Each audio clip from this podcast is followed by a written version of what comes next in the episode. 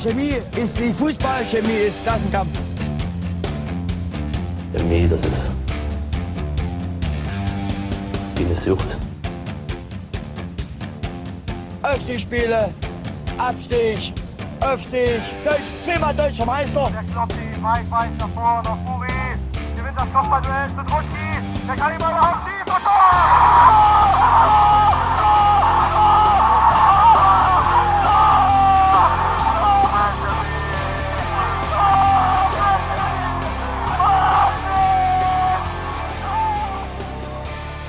Da ist er, der erste Heimsieg des neuen Jahres. Mit 3 zu 0 schlägt die BSG Chemie den ZFC Mäusewitz nach zwei Halbzeiten, die unterschiedlicher kaum sein konnten. Woran das lag, wohin das führt und wo es lang geht, darüber philosophieren wir heute hier im chemischen Element Nummer 86. Moin Nils. Guten Abend. Sebastian. Guten Morgen. Mein Name ist Jonas und wir sind nicht allein, sondern wir haben einen Gast, den wir viel lieber ähm, ja, wieder mehr im Real Life sehen würden als hier digital auf. ja, dann äh, trotzdem schön, dass du da bist. Hallo, Tarek Reinhardt. Ja, lieben Dank für die Einleitung.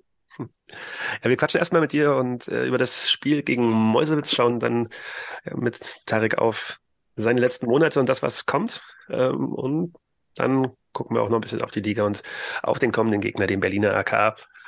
Äh, aber zunächst erstmal, äh, genau, Tarek, du hast das Spiel haben wir gerade im Vorgespräch äh, besprochen, gegen Mäusewitz gesehen im Stadion. Ähm, du hast ein Jahr auch für Mäusewitz gespielt, bevor du zur Chemie gekommen bist. Wie, das ist schon so eine beschissene Einstiegsfrage, aber ich muss fragen, was hat es denn mit dir gemacht, da nicht dabei sein zu können?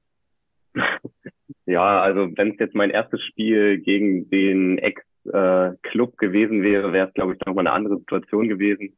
Aber dadurch, dass es jetzt mein drittes Jahr bei Chemie ist, ich auch schon ein paar Duelle gegen Mäusewitz spielen konnte, ähm, war es jetzt, jetzt kein besonderes Spiel mehr für mich. Also natürlich hätte ich lieber auf dem Platz gestanden, hätte mit den Jungs mitgefeitet, aber das wäre bei jedem anderen Spiel genauso gewesen. Ähm, da hätte mein Herz genauso geblutet. Also jetzt nicht nochmal ein besonderer Nackenschlag für mich, bei dem Spiel nicht auf dem Platz gestanden zu haben meine, gut, und gerade bei dem Spiel war es so, dass ja auf deiner Position noch ein bisschen mehr ähm, Not am Mann war, dadurch, dass Dennis Mast seine fünfte Gelbe gesehen hat und dann ist Manu Weyer für mich ziemlich überraschend äh, da ins zentrale Mittelfeld gerückt. Ähm, wie hast du das gesehen und das hast dich gewundert? Ich hätte gedacht, dass man, also auf den äh, Spielbogen geguckt mit den Nummern und den Namen und dachte, okay, Manu Weyer spielt, da wird wahrscheinlich Florian, Brück, äh, Florian Brückmann irgendwie in die Mitte ziehen und dann sich das mit Buri aufteilen und dann stand Manu Weyer auf einmal da im Achterraum neben Alex Buri. Hat dich das überrascht und wie hast du ihn gesehen?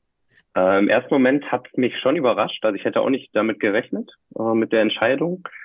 Ähm, aber so im Nachhinein war es schon sinnvoll. Ich glaube, der Hintergrund war, dass einfach die Fünferkette hinten nicht auseinandergerissen werden sollte, weil sie ja schon in den letzten Spielen, äh, wenn sie so zusammengespielt hat, auch für sehr viel Stabilität gesorgt hat. Ähm, deswegen konnte ich das schon nachvollziehen, da jetzt keine Veränderung vorzunehmen, sondern dann ja jemanden anders die, die Chance zu geben. Ähm, und an sich Manu, also ich gönn's ihm mega, äh, ist ein super Typ, der natürlich Chemie auch lebt und liebt, ähm, deswegen jede Einsatzzeit absolut verdient, der sich bei jedem Training voll reinhaut, äh, beim Spiel äh, umso mehr. Ähm, und ich habe ihn auch äh, sehr stark gesehen. Also ich fand, er hat ein super Spiel gemacht dafür, dass er wahrscheinlich das erste Mal seit langem äh, auf dieser Position, wenn überhaupt, äh, gespielt hat. Ähm, hat das echt richtig gut gemacht, ist ja sowieso sehr vielseitig einsetzbar. Ähm, also hinten sowohl Innenverteidiger, Außenverteidiger als auch ja außen äh, eher weiter vorn im Sturm schon alles gespielt die Saison. Ähm, von meiner Seite aus großes Kompliment, hat echt super gemacht, sich super eingefügt in die Mannschaft, voll reingehauen. Ja, am Ende steht die Null und ähm, super Spiel gemacht, drei Punkte geholt. Äh, besser konnte es, glaube ich, nicht laufen äh, für ihn und seine Family saß auch tatsächlich genau vor mir, ähm, hat sich auch sehr für ihn mitgefreut. Die sind auch immer dabei mit ähm, Herzblut, also hat mich für alle Beteiligten sehr gefreut. Die zweite Umstellung, die es gab, das ist erstmal schön zu hören. äh, ich freue mich auch immer, wenn er spielt. Ich, ähm, oder bleiben wir bei, bei ihm. Nils, du warst auch da. Wie hast du ihn gesehen? Auf der Position der Ungewohnten? Ähm, erstmal kurzer Fun-Fact. Manu war ja jetzt, zumindest laut unserer Website, jetzt der alleinige Rekordspieler der neuen BSG Chemie mit 105 Spielen. Ähm, hat jetzt also nochmal seinen, seinen Vorsprung ausgebaut. Ähm, Ich habe es Halbzeit ein bisschen so gesehen, dass er sich mit Paul Horschig auf, abgewechselt hat. Also das hat sich mal, äh, hat sich mal Paul Horschig nach vorne geschoben auf die sechs und dann mal wieder Manu Bayer. Der andere hat sich fallen lassen. Das war recht flexibel. Ähm, ich bin nicht so ein Fan von Horschig auf der sechs, weil er für mich einfach ein bisschen zu groß ist, um da dynamisch zu bleiben und vielleicht auch dann ins Laufduell zu gehen. Ähm, aber mit Manu dann doch besser gefallen, muss ich sagen. Hat seine Sache wieder sehr gut gemacht, wie schon in Lichtenberg, als er da Philipp Haran vertreten hat. Ähm, und unterm Strich, wie Tarek schon gesagt hat, wir bleiben am Ende halt zu null. Und das gibt ja der Mannschaft und dem Trainer irgendwie recht. Ja, kann man sehen. Ich weiß nicht, aber so, ja, war jetzt nicht so der Mega-Fan von der Entscheidung. Ähm, Im Endeffekt gut, wir gewinnen 3-0, müssen wir jetzt auch nicht großartig nach alles zerreden. Hab aber schon äh, mich gewundert. Und es hat sich schlecht gemacht, aber es gab Situationen in der zweiten Halbzeit, wo man gemerkt hat, dass auf der Position eigentlich nicht so zu Hause ist, was jetzt aber auch nicht mega schlimm war, fand ich. Die zweite Personalie, die sich äh, gewechselt hat, war Manasseh Schells rausrotiert. Für ihn kam Timo Mauer. Ähm, ist das auch so vielleicht dann hat der Trainer sich gedacht, gegen den Ex-Verein und vor allem nach dem Hinspiel, wo er diese herausragende Vorarbeit zum 1-0 gemacht hat, Eschel raus und Mauer rein. Kann man das so interpretieren, Tarek? Ähm, wird definitiv vielleicht ein Gedanke gewesen sein, gerade auch äh, aufgrund des Hinspiels, wie du sagst, ähm, wo er wirklich das Tor überragend vorbereitet, wo wir eigentlich äh, die schlechtere Mannschaft waren in dem Spiel. Mit Glück dann hinten raus drei Punkte holen durch eben so eine Einzelaktion. Ähm, generell, ja, Heiko Weber und äh, äh, und er haben generell ja ein spezielles äh, Verhältnis ähm, und deswegen ist es, glaube ich, ja auf jeden Fall auch für mich die richtige Entscheidung gewesen, da Geschwindigkeit reinzubringen. Äh, Im Endeffekt auch Timo. Also wenn man sich das zweite und das dritte Tor anguckt, also natürlich maßgeblich daran beteiligt, weil er immer ja ein Muster quasi auf seiner Seite äh, mit seiner mit seiner Schnelligkeit bereitet er ein Tor vor, holt dann den Elfmeter raus. Ähm, also auch da kann man einfach nur festhalten, war dann im Endeffekt auf jeden Fall die richtige Entscheidung, ihn äh, spielen zu lassen. Das mit dem besonderen Verhältnis musst du jetzt aber schon erklären. Ach, ich weiß das nur, dass äh, äh, wir wir haben ja gemeinsam bei Mäusewitz gespielt unter Heiko Weber und äh, Heiko Weber hat immer zu ihm gesagt, Timo, du musst mehr lachen, du musst mehr lachen, sei mal fröhlicher. Und da, da, ziehen wir uns heute teilweise noch mit auf. Also es war wirklich eine sehr amüsante Zeit. Ja, am Sonntag hat Timo Mauer wahrscheinlich schon ein bisschen gelacht. Das hat Heiko Weber auf jeden Fall auf der Pressekonferenz nach dem Spiel nicht getan. nicht gelacht, nee.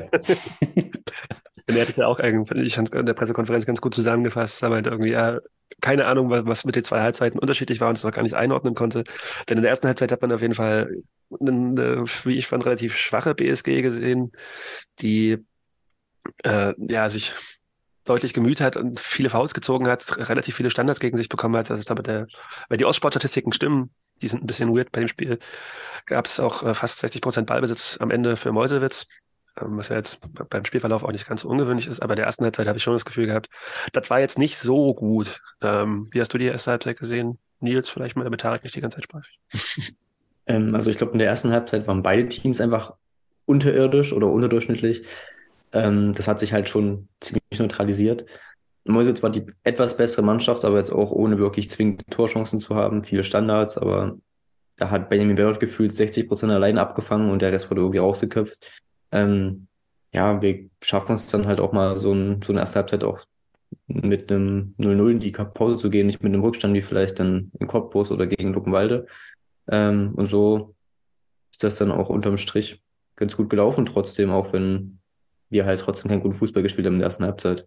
Was vielleicht aber auch dem Wetter bedingt war, weil es hat gefühlt mal geschneit, dann hat es geregnet, dann kam die Sonne wieder raus. Also es ist auch nicht ganz easy, dann Fußball zu spielen und bei den Platzverhältnissen sowieso nicht. Da sind sie wieder, die geliebten Leutscher Platzverhältnisse. Bastian, du hast das Spiel jetzt nicht gesehen, sondern wahrscheinlich nur die Highlights, aber du hast zugehört, nehme ich an. Fleißig? Ja, vor allem habe ich auch auf die Ostsport-Statistik geschaut und da sehe ich bei Schüsse aufs Tor bei Mäusewitz null. Das klingt ja jetzt nicht danach, als ob die großartig Chancen gehabt hätten. Und ich habe jetzt aus den Bildern, die ich gesehen habe, auch keine großartigen Torchancen in Erinnerung. Aber ihr könnt mich gerne korrigieren, wie das so war. Gab es denn überhaupt die, die Gelegenheit, in Rückstand zu geraten? Ja, eigentlich nicht so wirklich. Also man muss schon sagen, dass die erste Halbzeit, also als neutraler Fan, wäre es wahrscheinlich sehr, sehr hart gewesen, das Spiel zu verfolgen. Die Platzverhältnisse waren wirklich nicht gut. Äh, der Platz war außergewöhnlich schlecht, natürlich des Wetters geschuldet, ganz klar. Äh, Meuselwitz hat versucht, so ein bisschen das Spiel zu machen, den Ball laufen zu lassen, aber war auch überhaupt nicht zwingend, hatten keine Torchancen, wir haben es dann gut wegverteidigt hinten raus. Ähm, ja, und das Spiel nach vorne hat so ein bisschen zu wünschen übrig gelassen, aber das haben wir uns für die zweite Halbzeit aufbewahrt, wenn wir dann auf den Norddamm zuspielen. Das ist ja irgendwie so ein Phänomen, was sich seit Jahren durchzieht, dass da die zweite Halbzeit immer irgendwie noch deutlich zielstrebiger nach vorne gespielt wird und vielleicht auch durch das Publikum dann ja noch, noch mehr auf unsere Seite das Spiel gezogen wird. Ja, der Trainer hat es dann festgemacht am äh, Alex Buri, der kurz vor Ende der ersten Halbzeit nochmal einen Schuss äh, abgegeben hat, der, also ich weiß nicht, wie knapp weit er vorbei war, weil die ganzen Perspektiven, also sowohl von Nordheim aus als auch von der Kamera bei Ostsport, kann ich jetzt nicht sagen, ob es ein halber Meter oder vier waren. Aber auf jeden Fall hat er sich dann Herz genommen und mal geschossen. Und der Trainer hat im Nachhinein auch gesagt, so, das war auch dann die Ansage für die zweite Halbzeit. Mal aufs Tor schießen, statt die Verantwortung immer weiterzugeben, ähm, was ja auf jeden Fall auch eine, das deutsche Herz ein bisschen hüpfen lässt, denn das ist ja auf jeden Fall eines der Probleme dieser Saison, dass die Abschlüsse eher selten kommen. Ist es dann so als Spieler, wenn der Trainer dann sagt, schießt mal mehr, dass man das dann auf einmal auch wirklich macht? Also wahrscheinlich hat es Lukas Surik dann getan und auch das Tor getroffen, aber so diese, dieses, ähm, ja, nochmal querlegen und nochmal die, nochmal, nochmal, nochmal, was es irgendwie das Offensivspiel der BSG in den letzten Monaten ein bisschen unansehnlich gemacht hat. Es reicht es dann einfach mal so, dass äh, Alex Bucke das Tor schießt und der Trainer sagt, okay, ja, hier macht's wie er und dann macht man das oder wie muss ich mir das vorstellen? Finde, das kann man nur separat betrachten. Also ich habe jetzt in der ersten Halbzeit nicht viele Szenen gesehen, wo wir in irgendeiner aussichtsreichen Schussposition gewesen wären, wo man hätte sagen müssen, hey, wieso schießen wir nicht aufs Tor, wieso legen wir die Bälle noch drei, viermal quer und dann ist wieder einer dazwischen. Ähm, natürlich, also das spricht auch tatsächlich äh, unser Trainer häufiger an, dass wir uns einfach mal auch mal aus der zweiten Reihe ja den Mut haben, einfach mal aufs Tor zu schießen und dass da immer mal einer durchrutschen kann. Äh, wenn das natürlich in der Halbzeit so angesprochen hat und zwei Minuten nach Wiederanpfiff dann genau daraus ein Tor fällt, ja, dann hat er da auf jeden Fall die richtigen äh, Worte getroffen. Ähm, aber ich finde jetzt generell in der ersten Halbzeit, ich habe jetzt nicht viele Szenen gesehen, wo ich gesagt hatte, wieso schießen wir nicht aufs Tor, wieso legen wir den Ball quer. Äh, ja, aber wenn es am Ende hilft, vielleicht wirklich mal ein, ein so ein Warnschuss, äh, wenn es mal einer probiert, äh, um auch den Gegner ein bisschen zu verunsichern, zu zeigen, wir sind noch da. Ähm, ja, aber ich glaube nicht, dass äh, Lukas in der Situation nicht aufs Tor geschossen hätte, wenn die Ansage vom Trainer nicht gekommen wäre, sagen wir so rum. Aber ich wollte dazu auch was sagen, weil ich hatte das auch auf meinen Zettel.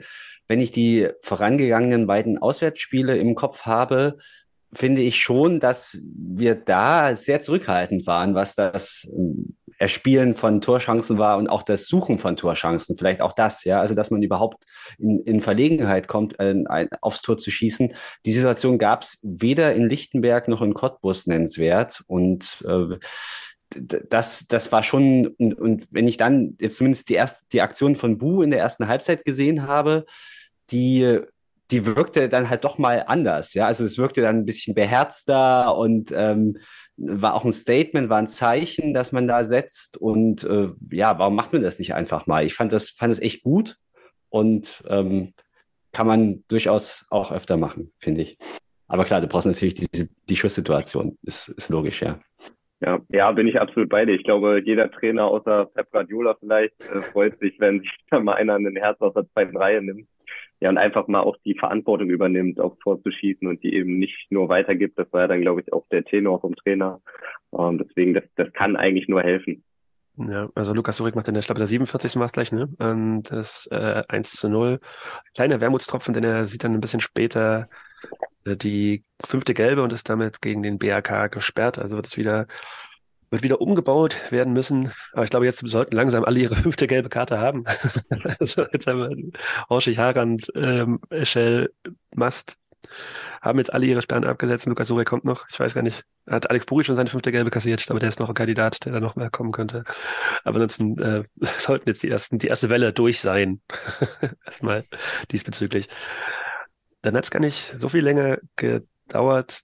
Ähm, kurz danach ist es Yannick Meder, vielleicht, ähm, Tarek, hast du noch im Kopf die Szene? Magst du mal so beschreiben, wie du das gesehen hast? Ich habe es noch grob im Kopf, ja. Ähm, es war jetzt gar kein Angriff über so viele Stationen. Also ich glaube, das ging ja von Bälle von hinten aus, ähm, der dann eher zu, zu Brügge abwirft, ähm, welcher dann kurz andribbelt, dann den Laufweg von Timo in die Tiefe sieht, ähm, den Ball äh, hinter die Kette spielt das sind ja auch eine seiner größten Stärken. Also diese, diese Bälle, diese in die Räume, die, die frei sind, die startenden Spieler zu sehen. Also das ist schon echt bemerkenswert bei ihm. Ähm, ja, und Timo dann genau mit seiner Geschwindigkeit, mit seiner Schnelligkeit, mit seiner größten Stärke äh, sticht genau in den Raum rein, äh, läuft dann läuft dann schräg aufs Tor zu, sieht Yannick, der auch äh, dann im Vollsprint sich sich absetzt ähm, und spielt ihn perfekt temperiert rein, dass Yannick den Ball dann vom Norddarm einfach nur reingrätschen kann. Also war dann wirklich sehr, sehr gut rausgespielt über wenige Stationen, zielstrebig, genau mal wieder unsere Stärken der Schnelligkeit dann auch ausgenutzt. Ähm, ja, ein super Tor. Und das ähm, Bellot auf Brückmann und dann äh, vorne rein ist jetzt auch quasi sagen, so dass äh, ein ganz klares Muster, was man natürlich in den letzten Wochen erkennt und was auch langsam, ja, also gegen Halberstadt hat es geklappt, in dem Spiel sogar zweimal, das äh, 13 Uhr kommen wir noch gleich zu sprechen. Es scheint ein probates Mittel zu sein, da äh, Florian Brückmann den Spielaufbau zu überlassen äh, auf der rechten Seite. Das ist, sieht ganz gut aus, oder Nils? Ja, auf jeden Fall. Also, was soll ich dazu sagen? So Die Mannschaft ist eingespielt. Das sieht sehr, sehr gut aus gerade und das also, gerade ein bisschen schwankend, wenn man das Halberstadt-Spiel, äh, das Lichtenberg-Spiel vergleicht, aber es geht wieder bergauf. Wir kommen jetzt. Aber ja, ein bisschen mehr Euphorie wäre bei dem Tor schon angebracht, zumindest aus meiner Sicht, finde ich, weil ich, ich bin wirklich, das war ein großartiges Tor. Also das war richtig Spaß, das äh, sich anzuschauen. Das kannst du dir auch vier, fünf Mal hintereinander angucken und das ist einfach nur großartig. Das ist wie gemalt. Und mit diesem, da war ein genauer Plan dahinter. Äh, jeder hat genau das gemacht, was er machen sollte. Und ich finde es in vielerlei Hinsicht bemerkenswert, wie die, ja, du, du siehst ja, wie die, die verschiedenen Stationen, die wissen genau, was kommt jetzt als nächstes, was muss ich jetzt machen, damit ähm, da, da, es erfolgreich wird. Und ähm, Yannick Meder am Ende jetzt auch, klar, äh, hat dann vermeintlich die einfachste Aufgabe, aber er läuft halt richtig gut ein und äh, wirft sich dann auch richtig in dieses Ball rein. Der war nicht einfach zu nehmen. Und da stehen ja um ihn rum vier Mäusewitzer. Die, äh, die sehen alle ganz schön blöd aus, weil irgendwie haben die alle den Raum im Kopf, aber nicht den Gegenspieler und äh, lassen sich da dupieren. Also Mäusewitz sieht irgendwie bei dem Tor alt aus, aber ich finde auch, dass es, dass es ein sehr klares, sehr einfaches und schön anzusehendes Tor ist. Und das ist genau das, was wir, was ihr, Tarik, sehr gut könnt. Punkt. Den, äh, schönes Plädoyer mal wieder ich weiß nicht, zwischen den Toren äh, fällt mir jetzt gerade nicht mehr großartig was ein. Also es war die 50. Minute, stand 2-0 auf einmal nach einer ersten Halbzeit, die eigentlich eher zum Vergessen war. War dann auch äh, mal Stimmung in der Bude und es war so, okay, cool, 2-0, aber ähm, wissen ja alle, ein 2 zu 0 ist ein gefährliches Ergebnis, da weiß man nicht so genau. Und deswegen war es jeden Fall schön zu sehen, dass die Mannschaft weiter nach vorne spielt, fand ich. Und dann äh, ist es wieder Bälle, weiß nicht, ob Abschlag oder Abwurf auf Brückmann, der gut läuft und dann einen sehr, sehr, sehr schönen Steckpass durchspielt auf Timo Mauer, der dann in den 16er reinzieht und fällt. Tarek, war das ein Elfmeter? Ja, ich fand schon. Also man kann sicherlich drüber streiten, aber er, er ist am Gegenspieler vorbei, kriegt dann oben einen Kontakt. Also ich finde es immer schwierig, wenn halt unten kein Kontakt ist, dann ist es nie so klar, aber ich finde schon, dass man sieht, dass er ihn irgendwie behindert oben ähm, dass, dass Timo dann fällt aus, aus vollem Lauf, denke ich mal selbstverständlich. Und es waren auch keine Riesenproteste jetzt da von den Mäusewitz-Spielern.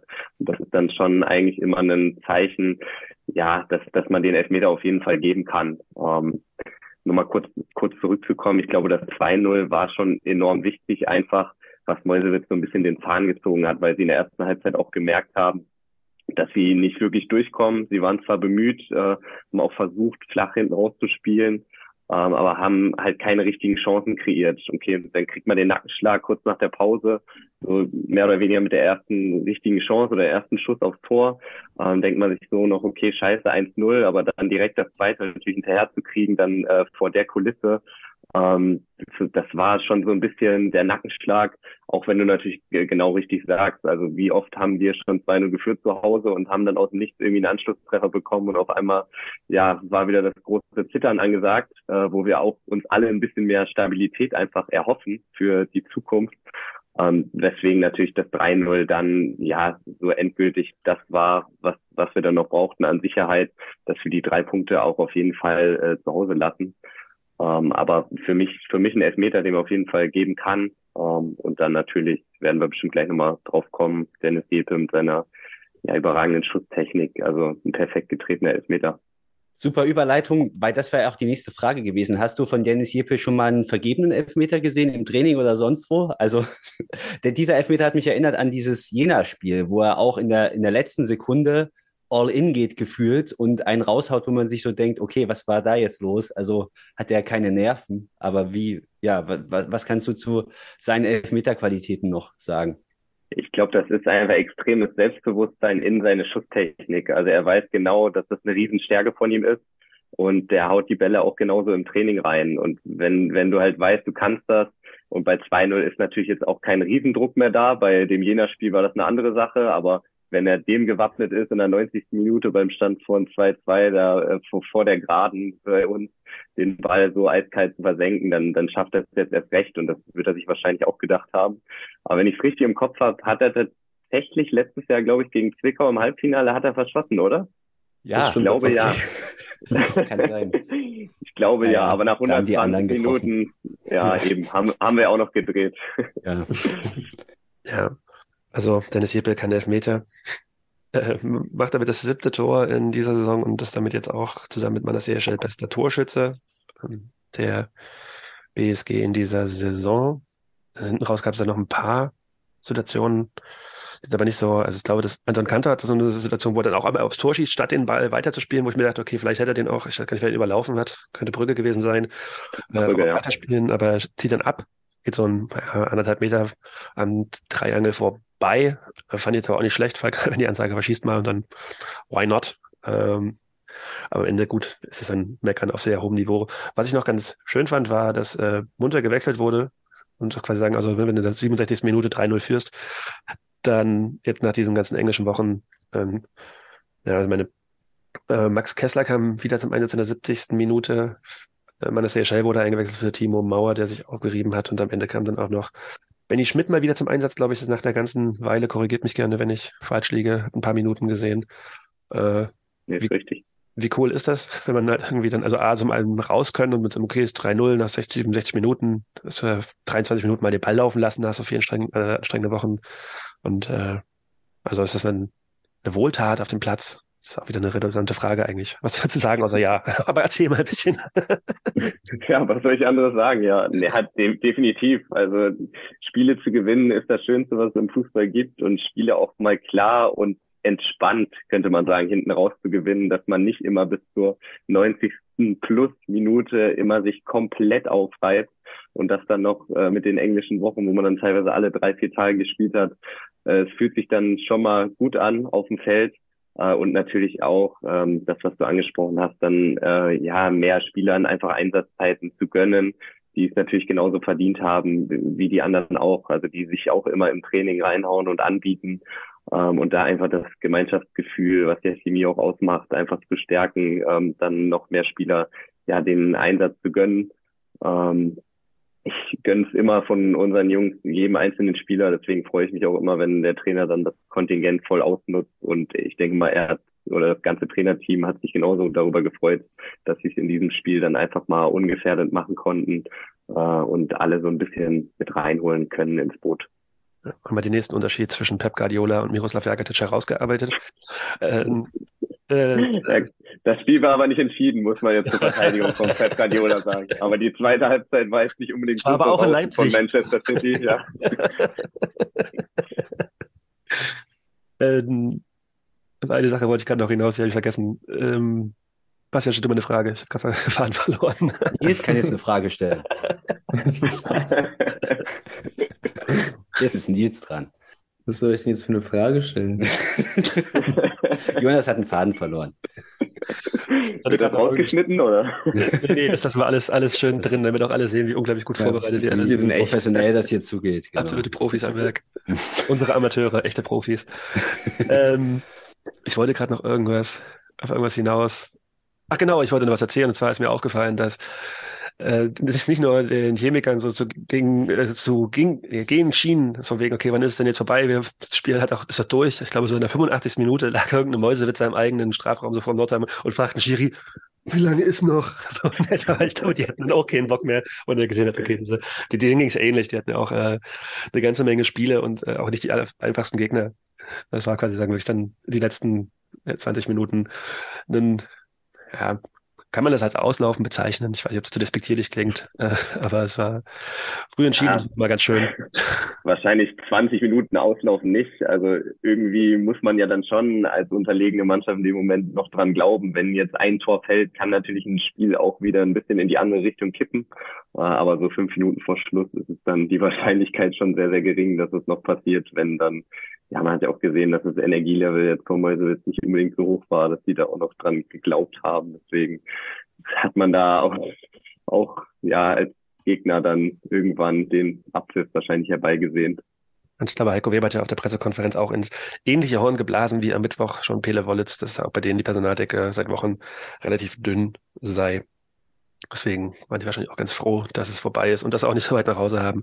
Wie hast du denn nach dem Spiel, also wie muss ich mir das vorstellen, du warst jetzt quasi sagen im VIP-Bereich Pressetribüne irgendwo sitzend und hast dann, bist du danach noch irgendwie im Kontakt mit der Mannschaft gewesen oder auch vielleicht mit ehemaligen Mitspielern von Mäusewitz, oder mit Heiko Weber gequatscht und ihm gefragt, ob, warum er nicht so viel grinst oder wie muss ich mir das vorstellen? Genau das habe ich gemacht.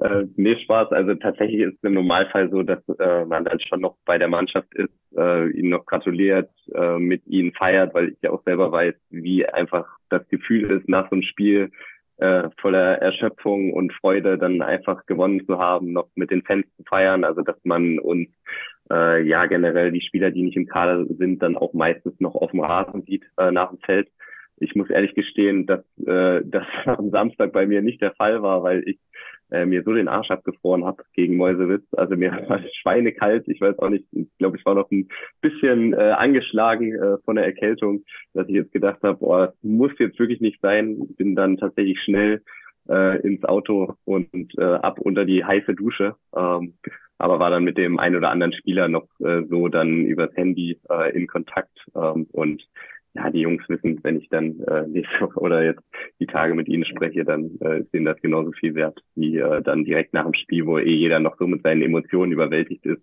äh, dass es jetzt auch gar nicht so notwendig ist. Ähm, ja, mit dem einen oder anderen Mäusewitz-Spieler war man vielleicht dann vorher noch äh, kurz in Kontakt, aber nach so einem Spiel äh, ist dann natürlich die Laune bei denen jetzt auch nicht so prächtig, dass sie dann unbedingt Bock haben, äh, noch da ja mit, mit einem anderen Spieler äh, sich zu befassen. Äh, die wollen dann auch lieber duschen und ab nach Hause, ein bisschen gefrustet. Ähm, ja, da kann man dann auch mit ein bisschen Zeit äh, nochmal noch mal nachfragen, was denn da los war gegen uns.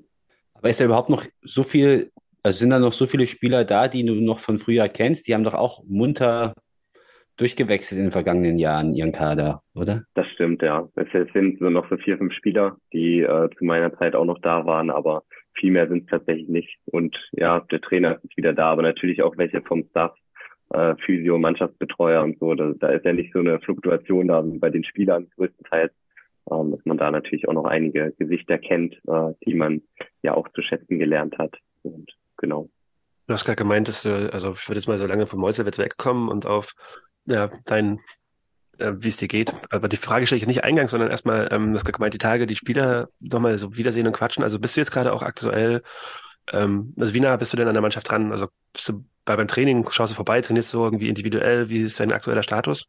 Ähm, aktuell ist es so, also ich war schon mal wieder näher dran, sagen wir es so, war auch schon, hab mal wieder Teile äh, zumindest ein bisschen Erwärmung oder mal eine Passstaffette oder so mal wieder mitgemacht.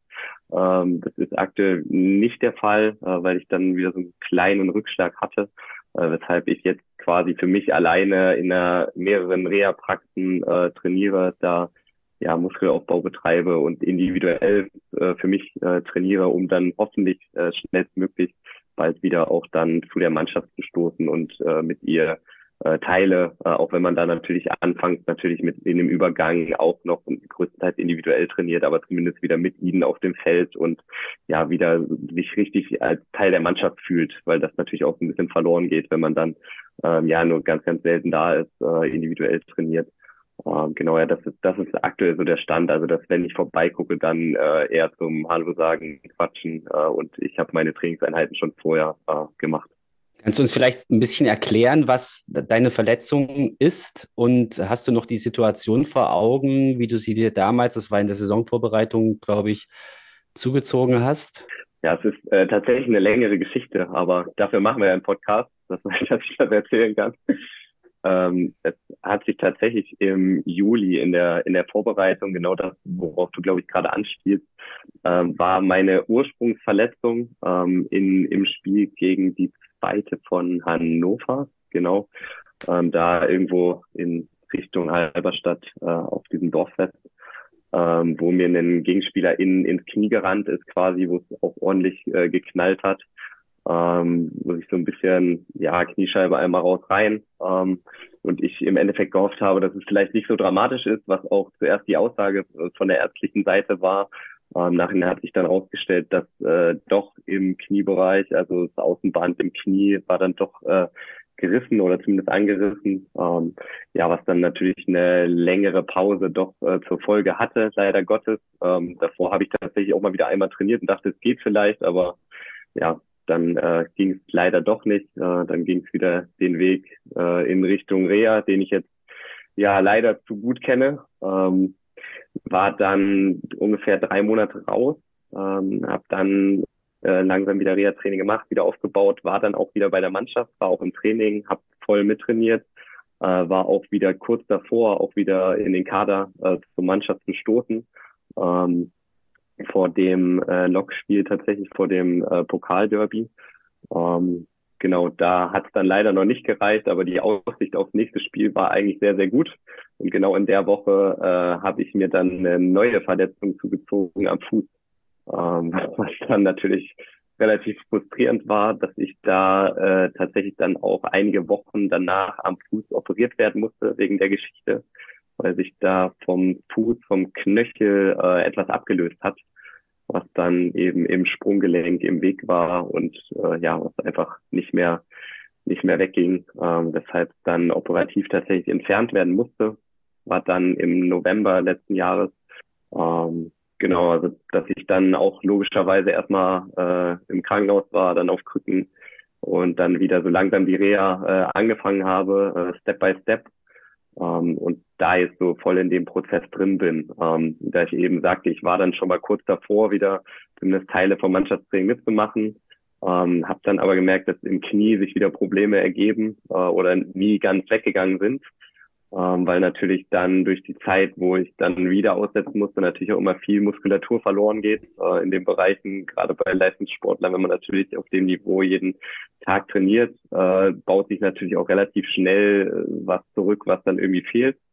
Ähm, dass dann da sich auch nochmal eine Entzündung, eine Venenentzündung im Knie herausgestellt hat, weshalb ich wieder zwei, drei Wochen nochmal zurückstecken musste ähm, und jetzt eben wieder im Reha-Training bin, das versuche aufzubauen äh, mit unterschiedlichen Physiotherapeuten, unterschiedlichen Reha-Trainern, ähm, da rangehe, Chiropraktikern, wo ich auch gerade noch war. Äh, und ja, versuche einfach jetzt schnellstmöglich meinen Körper mal wieder ins Gleichgewicht zu bringen ähm, und dann wirklich auch mal ja wieder schnell zur Mannschaft zu stoßen. Ähm, mal schauen, was das diese Saison noch wird. Ist natürlich auch für mich, äh, die Zeit spielt ein bisschen gegen mich. Äh, März beginnt bald. Ähm, muss man mal gucken, aber wichtig ist mir einfach, dass ich jetzt mal wieder voll gesund werde, ähm, mich komplett belasten kann, mal wieder mit der Mannschaft trainiere und ob es dann hinten aus mal vielleicht noch für einen Einsatz reicht oder nicht oder ob ich dann in der nächsten Saison wieder voll angreife. Das ist dann erstmal nebensächlich, aber natürlich um das zusammenzufassen, eine sehr, sehr frustrierende Saison für mich persönlich, ähm, auch wenn es natürlich äh, ja für den gesamten Verein gerade in der Hinrunde äh, super lief, was mich äh, natürlich trotzdem extrem freut, aber natürlich mit einem anderen Herzblut wäre ich noch dabei, wenn ich äh, natürlich selber mitwirken könnte. Das ist ohne Frage. Und wie ist jetzt der aktuelle Stand? Also kannst du das alles wieder halbwegs belasten oder bist du immer noch im Muskelaufbau und äh, also wie kann ich mir so als Laie, der ich bin, das vorstellen. Also du weißt quasi sagen dann immer, das, also ne, du sagst klar, das Knie ist irgendwie, muss Muskeln aufgebaut werden, dann ist dein Fuß kaputt. Natürlich kannst du dann das Knie nicht wirklich oder nicht ganz so gut trainieren, wie du es solltest. Und wie ist jetzt der aktuelle Stand gerade? Also ist das so, dass du, dass es vorangeht, dass du das Gefühl hast, okay, gut, jetzt bin ich gerade an dem Schritt, wo ich jetzt, außer es passiert was ganz Schlimmes, wieder rankommen kann, zeitnah? Ja, also es, es, es geht schon voran. Also man merkt schon Fortschritte, das ist schon wichtig. Aber ich bin ein sehr, sehr ungeduldiger Mensch, der immer äh, schnell zurückkommen möchte. Äh, und mir blutet auch wirklich jedes Mal das Herz, wenn ich ins Stadion komme. Und äh, ja, jetzt gehen teilweise noch die Flutlichter an und man sieht einfach Fußball, man sieht die Jungs das Spiel, man sieht die Kulisse, die Fans, dass man natürlich sehr, sehr schnell zurückkommen möchte. Und das wird mir manchmal, glaube ich, auch zum Verhängnis, mein Überehrgeiz dann zu früh, zu schnell etwas zu machen, äh, wo ich manchmal gebremst werden muss einfach. Ähm, aber es, es gibt Fortschritte. Mit dem Fuß ist tatsächlich alles in Ordnung, habe ich keinerlei Probleme mehr. Das ist schon mal gut, dass das mit der OP alles funktioniert hat. Äh, und jetzt im Knie ist halt noch so ein bisschen Belastungsschmerz da, ähm, der aber dann mit, also wo einfach ein bisschen Muskulatur noch fehlt, signifikant. Äh, und wenn die jetzt mit der Zeit dann wieder mehr kommt, ähm, bin ich guter Dinge, dass das dann auch bald wieder funktionieren sollte mit dem Mannschaftstraining und dann ja perspektivisch auch mal wieder mit, mit Spielen. Wie hast du dich denn jetzt die ganze Zeit über auch versucht, fit zu halten? Äh, ganz, ganz unterschiedlich. Also hängt natürlich dann von dem Stadion ab, wo du gerade bist. Also wenn ich äh, natürlich im Krankenhaus liege nach der OP, ist, ist logischerweise äh, nichts möglich. Ähm, ansonsten tatsächlich immer in Absprache mit unseren eigenen Physiotherapeuten, mit dem lieben Ali ähm, mit unserem Athletiktrainer, mit Erik ähm, und mit äh, fremder Hilfe noch, mit äh, Reha-Kliniken, die speziell dafür ausgelegt sind, ähm, sowohl in Leipzig als auch in Halle und da mit verschiedenen Reha-Trainern in Kombination halt äh, geschaut, was schon möglich ist, was ich darf, was gut ist, was förderlich ist und dann ja mit unterschiedlichen Trainingsplänen oder mit Anleitungen größtenteils trainiert, ähm, genau, um, um mich fußballspezifisch auch wirklich fit zu halten. Wie muss ich mir das genau? Also, ich hatte auch eine ähnliche Frage gehabt und du hast gerade schon teils beantwortet, also das Zusammenspiel zwischen deinen Physios, Ärzten und so weiter und so fort und denen des Vereins. Also, hast gemeint, die arbeiten alle mit dir zusammen. Weißt du, wie dir da die Abstimmung untereinander aussieht? Also, telefoniert dann Ali mit deinem Physio oder ähm, wie, wie muss ich mir das vorstellen? Nee, da bin ich die Schnittstelle, könnte man sagen. Also, das ist dann schon nicht so professionell aufgestellt, dass jetzt verschiedene Ärzte, Physiotherapeuten und alle äh, an einem Tisch sitzen würden, wie das dann in der Bundesliga der Fall ist und über jeden Spieler dann nochmal einzeln sprechen. Ähm, da ist man dann ja schon auf sich gestellt und muss gucken, wo man am besten mit klarkommt, wie man die größten Fortschritte macht, äh, wo man merkt, es, es tut einem gut. Ähm, und dann größtenteils mache ich viel selbstständig, was äh, vom Verein jetzt gar nicht notwendig wäre. Also, sie würden größtenteils auch sagen, okay, mach bei Ali dein Ding äh, bei unserem Physiotherapeuten und ähm, wir haben dann unseren Mannschaftsarzt oder zu dem wir gehen können ähm, in Abstimmung mit denen. Ähm, aber ich bin immer damit gut gefahren oder habe einfach gute Erfahrungen und merke, dass es mir gut tut, noch mit ja verschiedenen Ansätzen da zusammenzuarbeiten und zu unterschiedlichen Reha-Trainern noch zu gehen, ähm, die dann auch vielleicht noch mehr Zeit dann in dem Moment für dich haben äh, und sich die Zeit nehmen, dass du oder ich bestmöglich vorankomme oder und wie sieht der Kontakt zum Verein jetzt aus, abseits von ähm, der Physio und äh, Athletiktrainer? Also telefonierst du auch mal mit Miro und äh, quatsch du, oder weißt du, dass du bei Mannschaftsabend mal dabei warst, habe ich, glaube ich, gehört. Äh, aber so ansonsten, äh, wie, wie äh, muss ich mir das vorstellen, wie nah bist du an der Mannschaft dabei? Also du hast schon erzählt, dass du mal beim Training vorbeikommst, aber ansonsten äh, ist der Kontakt da weiterhin. Wie intensiv muss ich mir dir vorstellen? Ja, Mannschaftsabende sind natürlich äh, erstmal das Wichtigste überhaupt. Also da, da muss man natürlich dabei sein.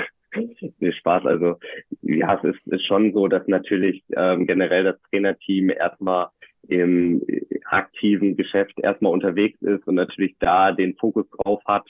Ähm, aber wenn ich dann äh, da bin, gehe ich, geh ich ins Trainerzimmer rein und spreche die Situation durch mit denen, was sie mir jetzt noch sagen können, was da vielleicht noch für Tipps gibt und dass die auch einfach Bescheid wissen, äh, weil sie ja eben jetzt nicht alles mitkriegen von Ärzten oder Physiotherapeuten, Reha-Trainern, was irgendwer sagt, ähm, dass ich ihnen da auch einfach ein, ein ehrliches Update gebe, wie es aussieht, weil sie natürlich auch irgendwie planen müssen und wollen, äh, wie es jetzt aussieht, tendenziell, wann sie vielleicht wieder einen Spieler mehr zur Verfügung haben. Ähm, genau, also das, so sieht dann die, die Absprache aus, wenn irgendwas Wichtiges ist. Klar rufe ich dann auch direkt durch äh, per Telefon. Ähm, da sind doch alle immer natürlich erreichbar und wollen natürlich auch äh, auf dem neuesten Stand bleiben. Dann hätte ich noch eine Anschlussfrage, die vielleicht ein bisschen unangenehm ist, die du vielleicht auch nicht beantworten musst. Aber ähm, wenn ich es richtig gesehen habe, läuft dein Vertrag am Ende der Saison auch noch aus. Ähm, stimmt das ja, ne? Das heißt, gab es ja. Gespräche mit der sportlichen Leitung über deinen Gesundheitszustand oder sowas in die Richtung? Oder also bist du da, oder wird da gerade gar nicht gesprochen? Oder willst du dich darüber sprechen? Kannst du auch tun. ja, wenn du so fragst, also du kriegst von mir immer eine ehrliche Antwort. Also natürlich willst du nicht beantworten. Ähm, es ist erstmal so, dass mein Vertrag tatsächlich ausläuft. Also ich hatte letzten äh, Sommer meinen Vertrag verlängert, äh, eigentlich mit der Absicht, um zwei Jahre zu verlängern. Also es war ein Jahr plus ein Jahr Option, wenn ich eine gewisse Anzahl von Spielen mache, wo eigentlich jeder davon ausgegangen ist, äh, sowohl Vereinsseite als auch meine Seite, dass äh, das sowieso passieren wird. Ähm, ja gut, mit solchen Verletzungen konnte jetzt natürlich niemand rechnen, ähm, weshalb jetzt der Vertrag tatsächlich ausläuft. Ähm, ja, und da muss man natürlich ehrlich miteinander kommunizieren und sprechen. Also ich habe auch schon mit dem äh, äh, mit der sportlichen Leitung jetzt mit Uwe Thomas äh, ein Gespräch gehabt zu, zu meinem Gesundheitsstatus, wie es aussieht. Ähm, ja, perspektivisch wurde mir gesagt, dass jetzt niemand darüber nachgedacht hätte, äh, mit mir nicht zu verlängern oder ähnliches. Aber natürlich brauchen die auch einen Spieler, äh, der zu hundertprozentig fit ist. Also das ist mir selber auch bewusst. Deswegen liegt mein Fokus einfach darauf, äh, zu 100 Prozent wieder fit zu sein, dass ich dann auch mal einfach meine Qualitäten mit in die Mannschaft wieder einbringen kann. Ähm, und dann mache ich mir da auch keine Sorgen, dass dann von Chemie-Seite irgendwie nicht funktionieren würde vielleicht mal ein bisschen weg von den ganzen deprimierenden Themen, aber soweit du hast es vorhin erwähnt, dass wenn du auf der Tribüne sitzt, schon immer so kribbelt, ähm, auf dem Platz zu stehen, aber genießt du es auch? Ähm, also wie, wie feuerst du dann auch an, klatscht ein bisschen mit, pöbelst mal hier und da den Schiedsrichter, wie muss ich mir den Tarek Reinhardt auf der Tribüne vorstellen? Also nicht so nicht so aggressiv wie auf dem Feld auf jeden Fall. Ähm, äh, ja, also natürlich äh, feuert man an, natürlich ist man, ist man dabei, man ist ja immer noch Teil der Mannschaft, man äh, kennt viele Jungs, man ist eng befreundet mit vielen Jungs, äh, feuert die an, das ist einfach unsere Mannschaft, meine Mannschaft, äh, abgesehen davon, dass ich natürlich auch bevor ich zur Chemie gegangen bin, ja auch schon, äh, also als Spieler auch schon häufiger im Stadion war und äh, mitgefiebert habe als Fan. Äh, von daher Seite ist das, ist das sowieso gegeben, die, die Sympathie zu dem Verein, dass ich mich sowieso über jeden Sieg äh, von Chemie freue. Ähm, aber dass ich jetzt einen Schiedsrichter anpöbel oder so, so weit ist es äh, noch nicht gekommen mal gucken, was noch passiert. Wenn es jetzt das entscheidende Spiel gegen Lok wäre oder so, dann wäre es vielleicht eine andere Geschichte. Äh, mal gucken, was noch kommt. Aber bisher war ich relativ relaxed in unserer aktuellen Situation. Wo bist du da sonst als Fan hingegangen, wenn du nicht zur Chemie gegangen bist vorher? Nee, ich, bin, ich bin ja vorher zur Chemie gegangen. Habe ich so. falsch ausgedrückt? nee, ich weiß nicht. Du kommst ja aus Merseburg, deswegen ist das ja Merseburg das so. Ich bin äh, tatsächlich in Nordrhein-Westfalen groß geworden. Ähm, ah. Bin deswegen von meiner Familie aus äh, Schalke-Fan. Also mein Opa war schon Schalke-Fan, mein Papa ist Schalke-Fan und ja, da wächst man dann natürlich so rein. Ähm, genau. Aber jetzt, als ich nach Leipzig gekommen bin, äh, zum Studium damals, ähm, habe ich dann äh, ja jetzt hier keinen anderen großen Verein oder mir irgendwas besucht, den, den ich jetzt supporte, aber habe tatsächlich mein erstes Spiel im Männerbereich äh, mit Mark Randstedt äh, im AKS gemacht und wusste überhaupt nicht Bescheid, irgendwie was passiert oder sonst was. Also kam irgendwie von der Jugend vom Studium und dachte hier, hey, was geht hier ab? Und habe mir dann schon so gedacht, ja, das ist, ist schon geil, äh, macht schon Spaß. Äh, war dann häufiger mal da, äh, häufiger auch auf dem Norddarm gestanden, äh, hat echt Spaß gemacht und habe mir natürlich gedacht, ja, wäre natürlich schon schon mein Traum, hier auch selber mal zu spielen. Ähm, und dass das dann alles so geklappt hat, war natürlich ja schon eine geile Story, muss man sagen. Sehr gute Antwort. Ja, auf jeden Fall sehr richtige Antwort. Wenn du das jetzt so erzählst, muss ich natürlich auch fragen, wie, wie, wie lief es denn ab? 2020 äh, bist du zu uns gekommen, glaube ich, ne? Äh, der, der Transfer. Mhm. Also da hat dann noch Andi Müller angerufen wahrscheinlich, oder wie war Genau, ja. Das, das, das äh, lief noch über Andi Müller. Ähm, ein, ein Kumpel von mir, könnte man sagen, ähm, ja, der, der mich da ein bisschen vertreten hat, der Andi Müller auch gut, gut kennt, äh, und hat einfach mal den Kontakt hergestellt, ähm, dann über einen, einen Probetraining damals bei Chemie, äh, ein beidseitiges Kennenlernen. Äh, davor war ich ja bei Mäusewitz in der Zeit. Ähm, und wie gesagt, konnte es mir immer sehr gut vorstellen oder war schon immer so mein Wunsch, zu Chemie zu kommen. Deswegen habe ich mich beim Probetraining natürlich wie in jedem Training und jedem Spiel, was hoffentlich auch rüberkommt, einfach voll reingehauen. Und ja, hat dann am Ende geklappt. Äh, war ich sehr, sehr dankbar drüber und bin auch sehr, sehr dankbar über die, die Jahre, die ich jetzt hier bin, äh, für den Verein zu spielen zu dürfen, vor allem vor der Kulisse, vor den Fans, ist, äh, ja, es macht einfach Spaß. Es ist, ist mega geil. Es ist unbeschreiblich, äh, auf dem Feld zu stehen, äh, ja, dann auch noch teilweise ein, zwei Tore schießen zu dürfen, feiern zu dürfen mit den Fans. Also es ist wirklich, ihr könnt es mir glauben, es ist so geil, wie man es sich vorstellt, auf dem Feld zu stehen. Aber vorher warst du ja auch gar nicht sehr lange in Mäusewitz, sondern ich meine nur eine Saison, glaube ich. Mhm. Und ähm, war das, äh, mich, mich würde da, also ist jetzt auf jeden Fall für mich glaubwürdig, wie du so sagst, äh, was, was der Anreiz quasi für dich war, nach Leutsch zu gehen.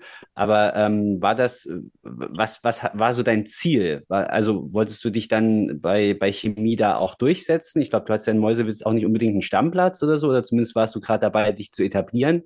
Ähm, warst ja auch kurz in dem Verein. Was, hattest du da auch so einen sportlichen Hintergedanken? Was war so dein Plan? Das würde mich noch interessieren. Hm. Äh, spannende Frage, ja. Ich, äh, ich habe schon viel gespielt. Ähm, also Heiko Weber hat auch viel auf mich gesetzt damals.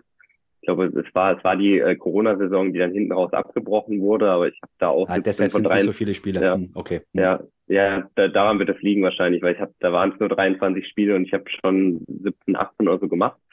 Ähm, ja, und das war meine tatsächlich meine erste Saison auch auf dem Niveau. Also muss ich auch äh, ja generell Mäusewitz und Heiko Weber da schon danken, dass sie mir die Chance gegeben haben. Ähm, und dann wollte ich mich natürlich weiter durchsetzen. Und für mich war immer klar, wenn die Chance besteht, äh, zu Chemie zu wechseln, dass ich das auf jeden Fall probieren werde. Ähm, äh, abgesehen davon, dass bei Mäusewitz sowieso dann eine Umstrukturierung gab, ähm, Heiko Weber ja da in dem Jahr gegangen ist, ein neuer Trainer geholt wurde aus Fortuna Köln, der seine eigenen Ideen und Spieler hatte, die er auch mitbringen wollte ähm, was dann natürlich auch immer nicht so dafür spricht, dass dann auf einen anderen Spieler gesetzt wird auf der Position, wenn natürlich ein Trainer dann schon Spieler mitbringt. Ähm, das, deswegen hat sich das einfach für mich super angeboten. Ähm, sportlich wollte ich mich immer durchsetzen. Also ich war immer ein Kämpfertyp, der jetzt nicht äh, über meine grandiose Technik kam, sondern der sich eben durch Kampfgeist und Wille ausgezeichnet hat. Äh, übrigens nicht nur auf dem Fußballfeld jetzt, sondern generell auch äh, in, in meinem sonstigen privaten Leben. Ähm, ja, deswegen war das erstmal das klare Ziel, natürlich zu spielen. Also ich gehe nicht irgendwo zu einem Fußballverein, um dann zu sagen, ja, ich gucke mal, wie, wie so die Luft ist in Deutsch äh, und wie die Leute so sind. Ähm, sondern ich, wenn ich dahin wechsle, wollte ich natürlich auch spielen. Ähm, und ja, dann, dann sportlich.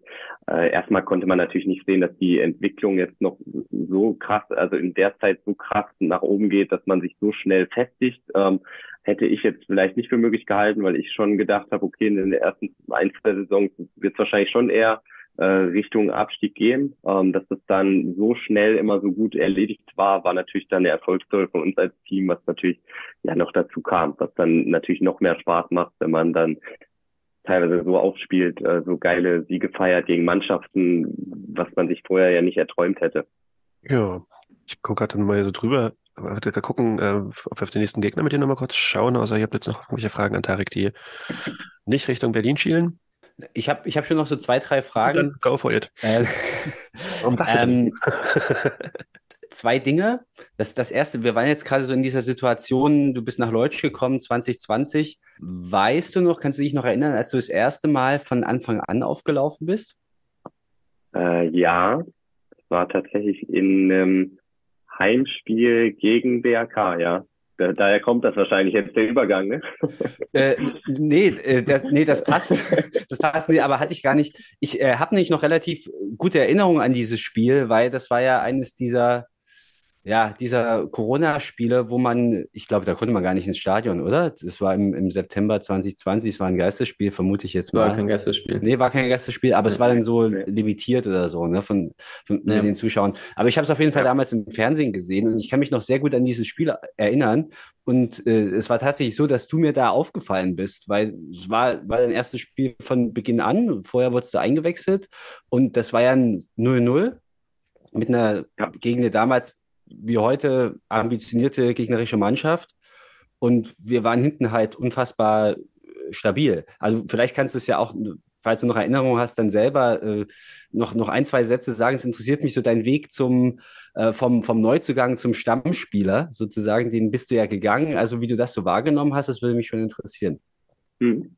Ähm, auch wieder eine spannende Frage. Im Grunde nach ist es so, wenn, wenn man natürlich zu einer neuen Mannschaft stößt, äh, ist es so, dass man sich erstmal ein bisschen hinten anstellt im Normalfall. Also es ist selten so, dass jetzt ein Trainer dann komplett auf sich setzt, wenn jetzt natürlich nicht irgendein Star geholt wird oder ähnliches, ähm, sondern dass man natürlich erstmal guckt in die bestehenden Strukturen, äh, wie passt das vielleicht rein. Ähm, und damals waren äh, mit Björn Nikolajewski und Andi Wenschuh einfach auch zwei ja sehr, sehr gute äh, Sechser auf meiner Position, die dann auch anfangs äh, gespielt haben, die sich auch gut ergänzt haben, die gute Spiele gemacht haben, äh, wo auch das Trainerteam dann äh, zu Recht auch zufrieden war und es jetzt keinen riesen Grund gab, da umzustellen. Ähm, war natürlich für mich jetzt auch nicht die schönste Situation als Spieler, ist klar. Ähm, aber ich habe das gemacht, was ich immer gemacht habe, versucht mich im Training anzubieten und wenn ich eingewechselt wurde, äh, ja, mir auf Deutsch gesagt, den Arsch aufzureißen für die Mannschaft, ähm, dass, dass wir, dass ich der Mannschaft helfen kann und wir erfolgreich sind. Ähm, und dann war das gegen BRK, das war eher daraus geboren, dass es dann eine englische Woche war tatsächlich. Ähm, und dass die Trainer dann ein bisschen rotiert haben. Ich weiß nicht, ob ich die einzige Position war oder ob es vielleicht noch zwei, drei andere Positionen waren äh, um einfach auch mal eine gewisse Frische wieder ins Team reinzubringen. Ähm, und ich dann wirklich auch ein äh, sehr, sehr gutes Spiel gemacht habe, ähm, woran ich mich noch erinnere. Ähm, ja, und dann eben ihnen ganz klar gezeigt habe, dass äh, ich in die Mannschaft will, da reingehöre und der Mannschaft einfach extrem helfen kann, viel Stabilität geben kann. Ähm, ja, und das, das war dann so das erste Spiel und danach äh, habe ich dann häufiger von Anfang an gespielt und konnte die, die Leistung auch zum Glück äh, beweisen, ähm, ja, und mich mehr und mehr in den Fokus spielen, ähm, um dann, ja, Stammplätze gibt sowieso nicht im Fußball, aber um dann einfach mehr zu spielen und der Mannschaft mehr zu helfen. Ähm, und ja, das, das, das war so der Weg. Also im Grunde nach geht es immer nur über Kampfgeist und am Ende Leistung bringen. Und dann äh, muss man dem Trainer einfach zeigen, dass man verdient hat zu spielen. Und das war dann äh, in dem Moment für mich der Fall. Und eine Sache hätte ich noch, wenn ich darf, aber das ihr könnt auch gerne dazu. Ähm, jetzt ein bisschen gesprungen in die aktuelle Saison. Es gab ja während deiner Abwesenheit, wenn man so möchte, eine Umstellung taktisch ähm, von, äh, also die Zeit, über die wir jetzt geredet haben, habt ihr defensiv klassisch mit einer Viererkette gespielt in der Abwehr. Und ähm, jetzt äh, in dieser Saison wurde ja umgestellt auf eine Dreierabwehrkette. Mich interessiert, auch wenn du es jetzt vielleicht noch gar nicht so gespielt hast bei Chemie, inwiefern ändert sich denn da vielleicht auch die Rolle eines Sechsers? Oder ich würde dir jetzt mal unterstellen, du beschreibst, begreifst dich als Sechser. Ja. Und ähm, ist da irgendwas anders oder ist alles gleich? Wie siehst du da drauf? Ich glaube tatsächlich, dass ähm, das Ganze ein bisschen auch mit meiner Personalie zu tun hatte, diese ganze Umstellung wenn man sich das Ganze anguckt, weil das dann ein bisschen ähm, ja daher kam, dass wir in den ersten beiden Spielen äh, relativ anfällig waren defensiv mit der Viererkette. Ähm, wir natürlich ein Dreier-Trio waren äh, Ende letzte Saison mit mir, Bu und Masti, die sich sehr, sehr eingespielt hatten im Mittelfeld wo äh, Masti und Bu dann eher die spielerische Komponente übernommen haben, die den Spielaufbau machen wollten, weil sie eben, eben sehr, sehr offensiv denkende Spieler sind und ich ihnen dann die Sicherheit hinten rausgegeben habe. Und das hat dann äh, ein bisschen gefehlt äh, in, in dem Moment, dass es dann teilweise zu offensiv war, dass dann zu große Lücken waren und das Trainerteam sich, glaube ich, dann entschieden hat, ähm, ja, einfach auf Dreierkette umzustellen. Also habe ich das zumindest wahrgenommen, um dem Team dann wieder defensive Stabilität zu geben, äh, was dann auch äh, absolut der Fall war. Also wenn man jetzt die vergangene, äh, ja, die vergangene Serie einfach betrachtet oder die jetzt noch läuft, äh, seitdem haben wir eine gewisse Stabilität. Wir haben deutlich einfachere Abläufe auch mit der Restverteidigung hinten drin. Ähm, das ist, das ist so einfach dann besser von den, von den Personalitäten hat das einfach besser, besser so harmoniert, besser funktioniert. Ähm, und natürlich hast du dann auch als Sechser ein bisschen äh, mehr Freiraum, äh, um dich auch offensiv einzuschalten, was natürlich die Qualitäten von Masti und Bu äh, dann auch extrem unterstreicht. Logischerweise müssen sie trotzdem auch defensiv mitarbeiten und das Zentrum halten und alles. Ähm, aber es ist, ist natürlich eine andere Sicherheit, wenn du hinten mit drei Innenverteidigern spielst, als nur mit äh, nur mit zweien, äh, wenn dann auch mal irgendwie Lücken entstehen im Mittelfeld, was dann hinten noch besser abgefangen werden kann. Um es mal ein bisschen spitz zu fragen, aber hast du dann auch äh, Angst, dass du da jetzt irgendwie nicht mehr in das System passt, wenn du wiederkommst? Äh, also es jetzt quasi sagen, klar, wenn du im Kader bist, alle freuen sich, aber im Endeffekt ist es jetzt so, dass die Position, die du gespielt hast, im System nicht mehr wirklich vorgesehen ist? Also mein Fokus liegt, es ist eine abgedroschene Antwort, aber komplett darauf fit zu werden. Ähm, und dann bin ich ehrlich und auch so selbstbewusst, dass wenn ich komplett fit bin, ich weiß, dass ich der Mannschaft auf jeden Fall helfen kann. Und wie dann das System bis, bis dahin gespielt wird oder was dann umgestellt werden kann oder ähnliches, das ist dann sowieso im Endeffekt nicht mehr meine Aufgabe. Aber ich weiß, dass wenn ich komplett fit bin, und das hat man auch in der letzten Saison, glaube ich, mehr als gut gesehen, dass ich da ja, einfach eine Mannschaft auch mitreißen kann mit meinem Kampfgeist, mit äh, Ballgewinn, äh, auch offensiv dann ja einfach für Aktionen sorgen kann, ähm, die, die einem dann in dem Moment vielleicht kein, niemand anders geben kann. Ich weiß meine Stärken, aber auch genauso gut meine Schwächen sehr gut einzuschätzen. Und dann, dann wird sich einfach zeigen. Also auch in dem System habe ich schon gute Spiele gemacht und wir haben schon, äh, wir haben schon Spiele gewonnen. Also dass das jetzt nur am System festgemacht äh, ist, ist glaube ich nicht der Fall. Aber es ist natürlich so, dass Maxi und Bu einfach sehr, sehr gestandene und gute Spieler sind, äh, die wahrscheinlich auch aktuell einfach spielen werden und müssen bei uns. Ähm, und dass man dann einfach guckt, was dann passiert, wie das ist. Äh, ich hoffe, dass vielleicht äh, Ende der Saison noch zu dem Fall kommt und dann äh, können wir uns gerne alle überraschen lassen. Wir sind gespannt. Genauso gespannt sind wir auf das kommende Auswärtsspiel am Sonntag um 16 Uhr in Berlin gegen den Berliner AK. Ich will gerne noch von dir so einen kleinen, also ich habe mal geguckt, dieses erste Spiel von dir, was du von Anfang an gemacht hast, äh, 20, am 6., nee, am 5.9.2020 gegen den BAK, wenn ich mir den Kader vom, also die, die Ausstellung vom Berliner AK so angucke, denke ich mir, mhm, Rentaro Yajima spielt noch da und das war's, glaube ich. Ähm, kannst du überhaupt nur zu denen was sagen? Also, weil ich glaube, letzte Saison hast du gegen die gefehlt mit einer Gelbsperre und selbst wenn, ist ja bei denen schon wieder der komplette Kader einmal auf links gedreht. Ähm, woran denkst du, wenn du an den Berliner AK denkst? Ja, eigentlich an eine sehr, sehr spielerisch starke Mannschaft. Ich glaube, äh, wie wir alle, die immer den Ball laufen lassen wollen, die Fußball spielen wollen, also genau dafür, wo eigentlich auch Berliner Mannschaften für stehen. Ähm, ja, wenn jetzt nicht mehr so viele Spieler da sind, weiß ich nicht, wie sich grob das äh, Spielsystem äh, verändert hat, aber es war ja auch so, dass äh, sie in der Hinrunde einen richtig, richtig guten Lauf hatten. Also wir waren ja, glaube ich, die erste Mannschaft, die sie dann geschlagen hat, wenn ich es richtig in Erinnerung habe. Ähm, also das stand ja eigentlich auch dafür, für guten Offensivfußball. Aber wenn man sich jetzt natürlich die letzten Ergebnisse anschaut, äh, ist jetzt ja natürlich dieser, dieser Positivlauf äh, irgendwie umgedreht. Ähm, ja zuletzt sehr, sehr viele Niederlagen, aber was das macht sie natürlich trotzdem von der Qualität her nicht schlechter, aber wo es natürlich vom, vom Kopf her für sie sehr, sehr schwierig ist, wenn man einmal in so einem Negativlauf drin ist und dann auf eine Mannschaft wie uns trifft, die dann wirklich körperlich sehr robust und ja einfach ist und weiß, wo ihre Qualitäten sind, ist es für sie, glaube ich, auch ein, ein hartes Stück Arbeit gegen uns. Äh, generell glaube ich, dass so Mannschaften, die spielerisch stark sind, nie gerne gegen Chemie spielen ähm, aber bin ich, bin ich gespannt, wie das äh, am Sonntag äh, so von sich gehen wird. Aber ich weiß gar nicht, ob sie diese spielerische Stärke die Saison noch haben. Dafür habe ich sie ehrlich gesagt zu wenig verfolgt.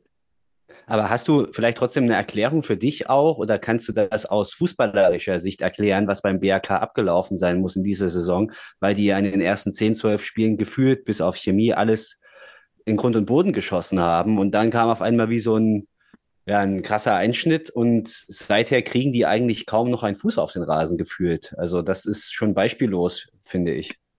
Hast du ja. da als Fußballer eine Erklärung, wie sowas vorkommen kann?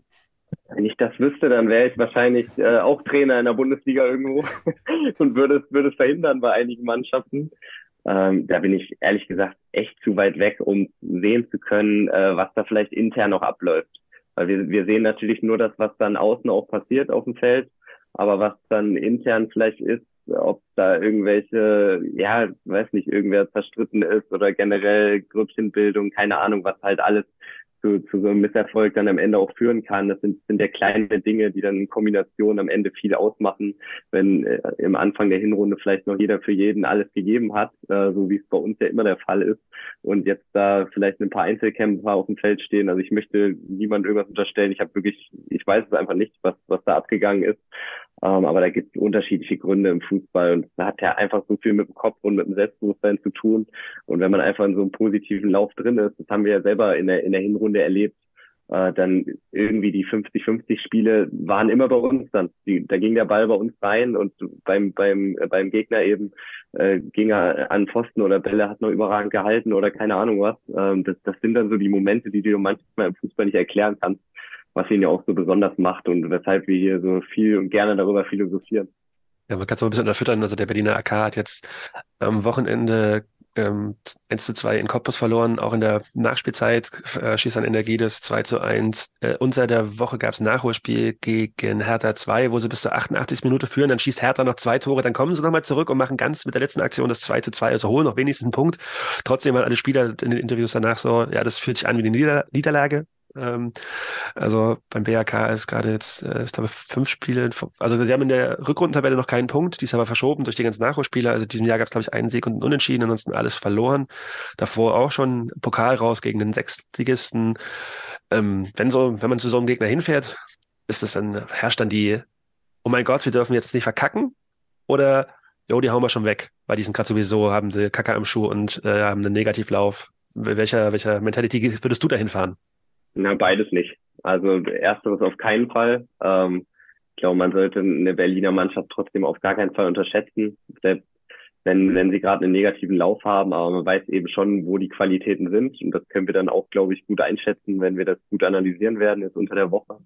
Ähm, aber einfach mit voller Selbstbewusstsein. Wir wissen einfach, wie unsere Situation gerade ist ist auch wichtig, dass wir jetzt auch mal wieder ein, zwei Spiele gewonnen haben gegen Halberstadt und jetzt das gegen Mäusewitz, ähm, dass bei uns auch wieder Selbstbewusstsein da ist. Wir wissen unsere Qualitäten und wir wissen, dass es eine Berliner Mannschaft gegen uns schwer haben wird ähm, und einfach voller Vorfreude dann hinfahren äh, und wissen, dass wenn man, also dass wir aktuell wahrscheinlich das Glück eher auf unserer Seite haben werden und diese Positivität einfach mit ins Spiel nehmen, zu 90 Prozent, äh, also 90 Minuten lang äh, zu 100 Prozent davon überzeugt sein, dass wir das Spiel gewinnen, äh, in jeden Zweikampf alles reinhauen und dann ist es eben so, dass wenn man vielleicht mal ein glückliches Tor schießt oder so, dann beim Gegner die Köpfe vielleicht ein bisschen schneller runtergehen und die sich denken, oh, geht das Ganze schon wieder los?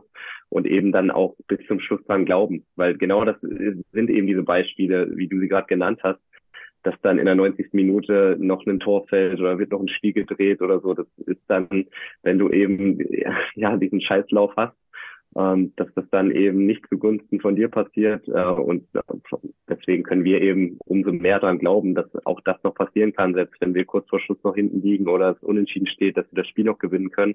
Also es sollte einem einfach noch mehr Selbstbewusstsein geben, aber auf gar keinen Fall irgendeinen Druck, weil ich glaube, wir sind überhaupt nicht in der Situation, wo wir jetzt nach Berlin fahren und sagen, wir müssen gewinnen, alles andere wäre eine Katastrophe.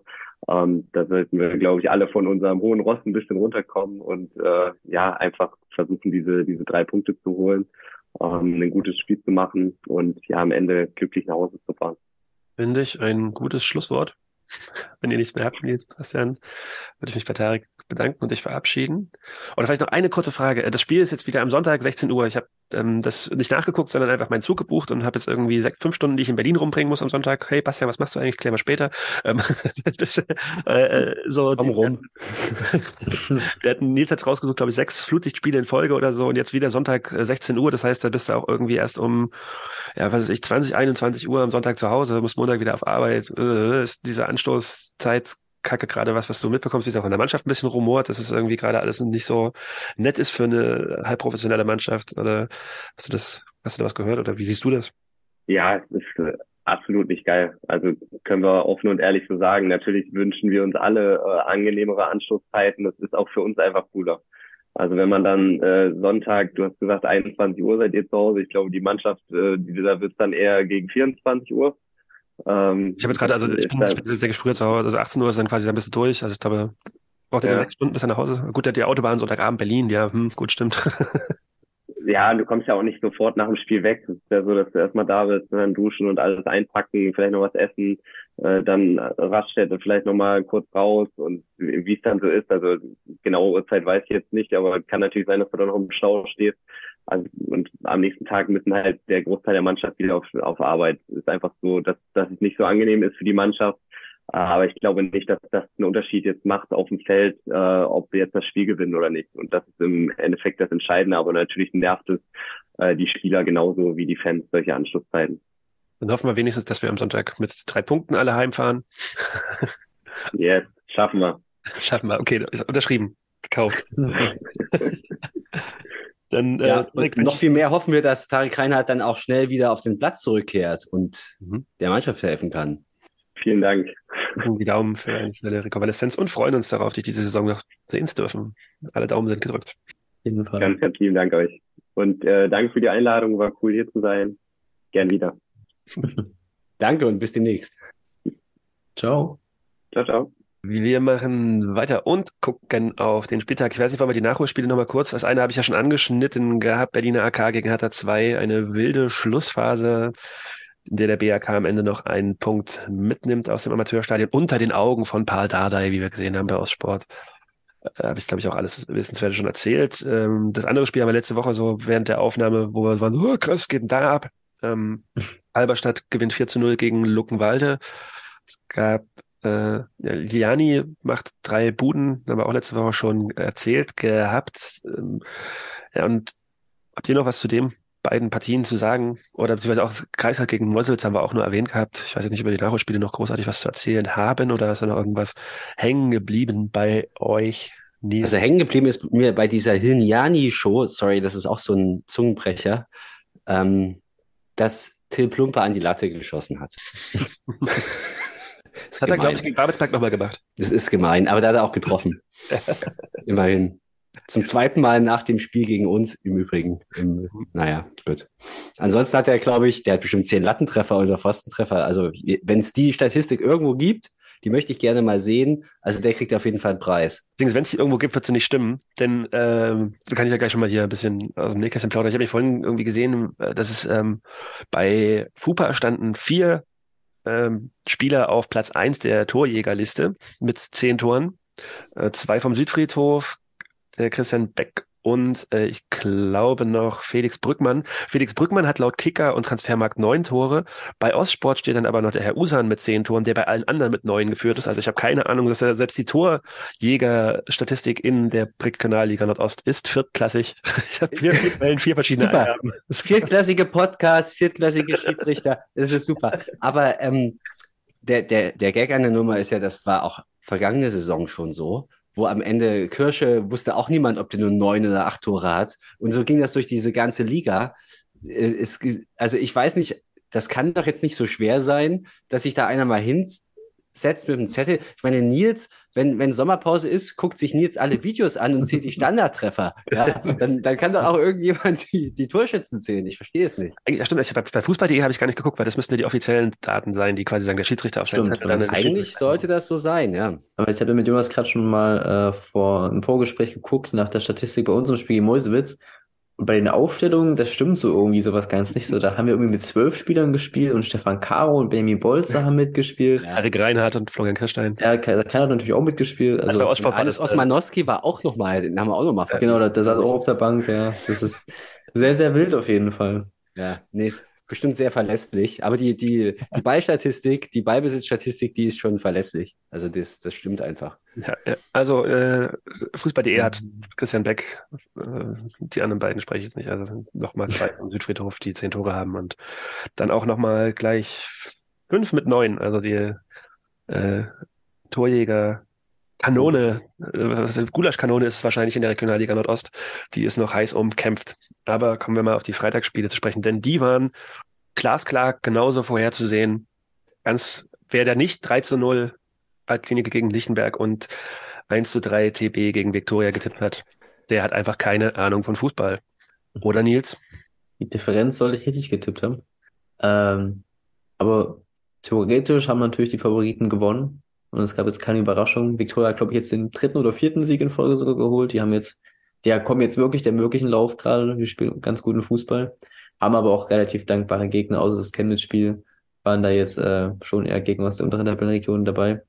Ähm, TB erst, also geht gefühlt jetzt zum dritten Mal in Folge in Führung und verspielst dann. Ähm, ja, ich denke, da ist die Luft jetzt endgültig raus, auch wenn die Choreo da vor dem Spiel etwas anderes gesagt hat. Aber ich glaube, da wird man mit dem Klassenhalt nichts mehr zu tun haben. Das ist auch kein Hotback mehr, aber sollte man trotzdem noch mal gesagt haben. Und ja, Altkliniker relativ locker gegen Lichtenberg. Kann man wenig zu sagen, denke ich. Das war jetzt übrigens der dritte Sieg in Folge für Viktoria und die beiden Siege vor TB waren gegen Chemnitz richtigerweise und gegen Babelsberg, dass du die jetzt auch zu den schwächeren Teams zählst. Da kommen wir nochmal später drauf. Da würde ich bei bleiben bei meiner Aussage. Ja, aber wir müssen auch auf jeden Fall, ähm, ich bin komplett bei Nils, äh, Victoria ist, das ist mehr als nur, die spielen gerade gegen nicht so gute Gegner. Enes Kütsch ist total präsent, finde ich, da äh, als Regisseur und äh, vorne mit Phil Harris, das ist ein gefährlicher Stürmer auf jeden Fall. Und äh, die, bei denen läuft das jetzt nicht äh, zu Unrecht so. Aber dazu kommt ja jetzt noch die VSG Alkinike, die jetzt, wenn ich das richtig überblicke, fünf Spiele in Folge gewonnen hat und auch da überhaupt keine Laufkundschaft. Die haben in Cottbus gewonnen, die haben uns abserviert, dann haben die in Erfurt gewonnen. Also da waren schon auch ein paar hochgerätige Gegner mit dabei. Und Altklinike scheint jetzt gerade einmal in einer Phase der Saison zu sein, wo sie übrigens alle Spiele, die ich jetzt genannt habe, zu null gewonnen. Also fünf Spiele hintereinander zu null gewonnen, was ja eigentlich fast noch viel mehr wert ist, als wenn du vier, fünf Tore schießt, weil ähm, so kannst du ja im Prinzip gar nicht verlieren. Äh, also das muss man schauen, ob die das irgendwie konservieren können, aber das ich finde das schon sehr beachtlich, dass die jetzt gerade das so auf dem Platz liegen und auch gegen, gegen Lichtenberg, klar, ist natürlich ein absoluter Pflichtsieg. Aber wenn ich mir allein das 3 zu 0 da angucke von Uden, was da für eine wirklich tolle spielerische Kombination vorausgeht, sage ich, okay, alle Achtung. Also das wird, die, wird noch mal spannend und die muss man auf jeden Fall zu, mit zu den Aufstiegskandidaten zählen für mich. Sehe ich vollkommen genauso. Habe ich letzte Woche auch schon gesagt, dass ich die gerade als formstärkstes Team der Liga bezeichnen würde.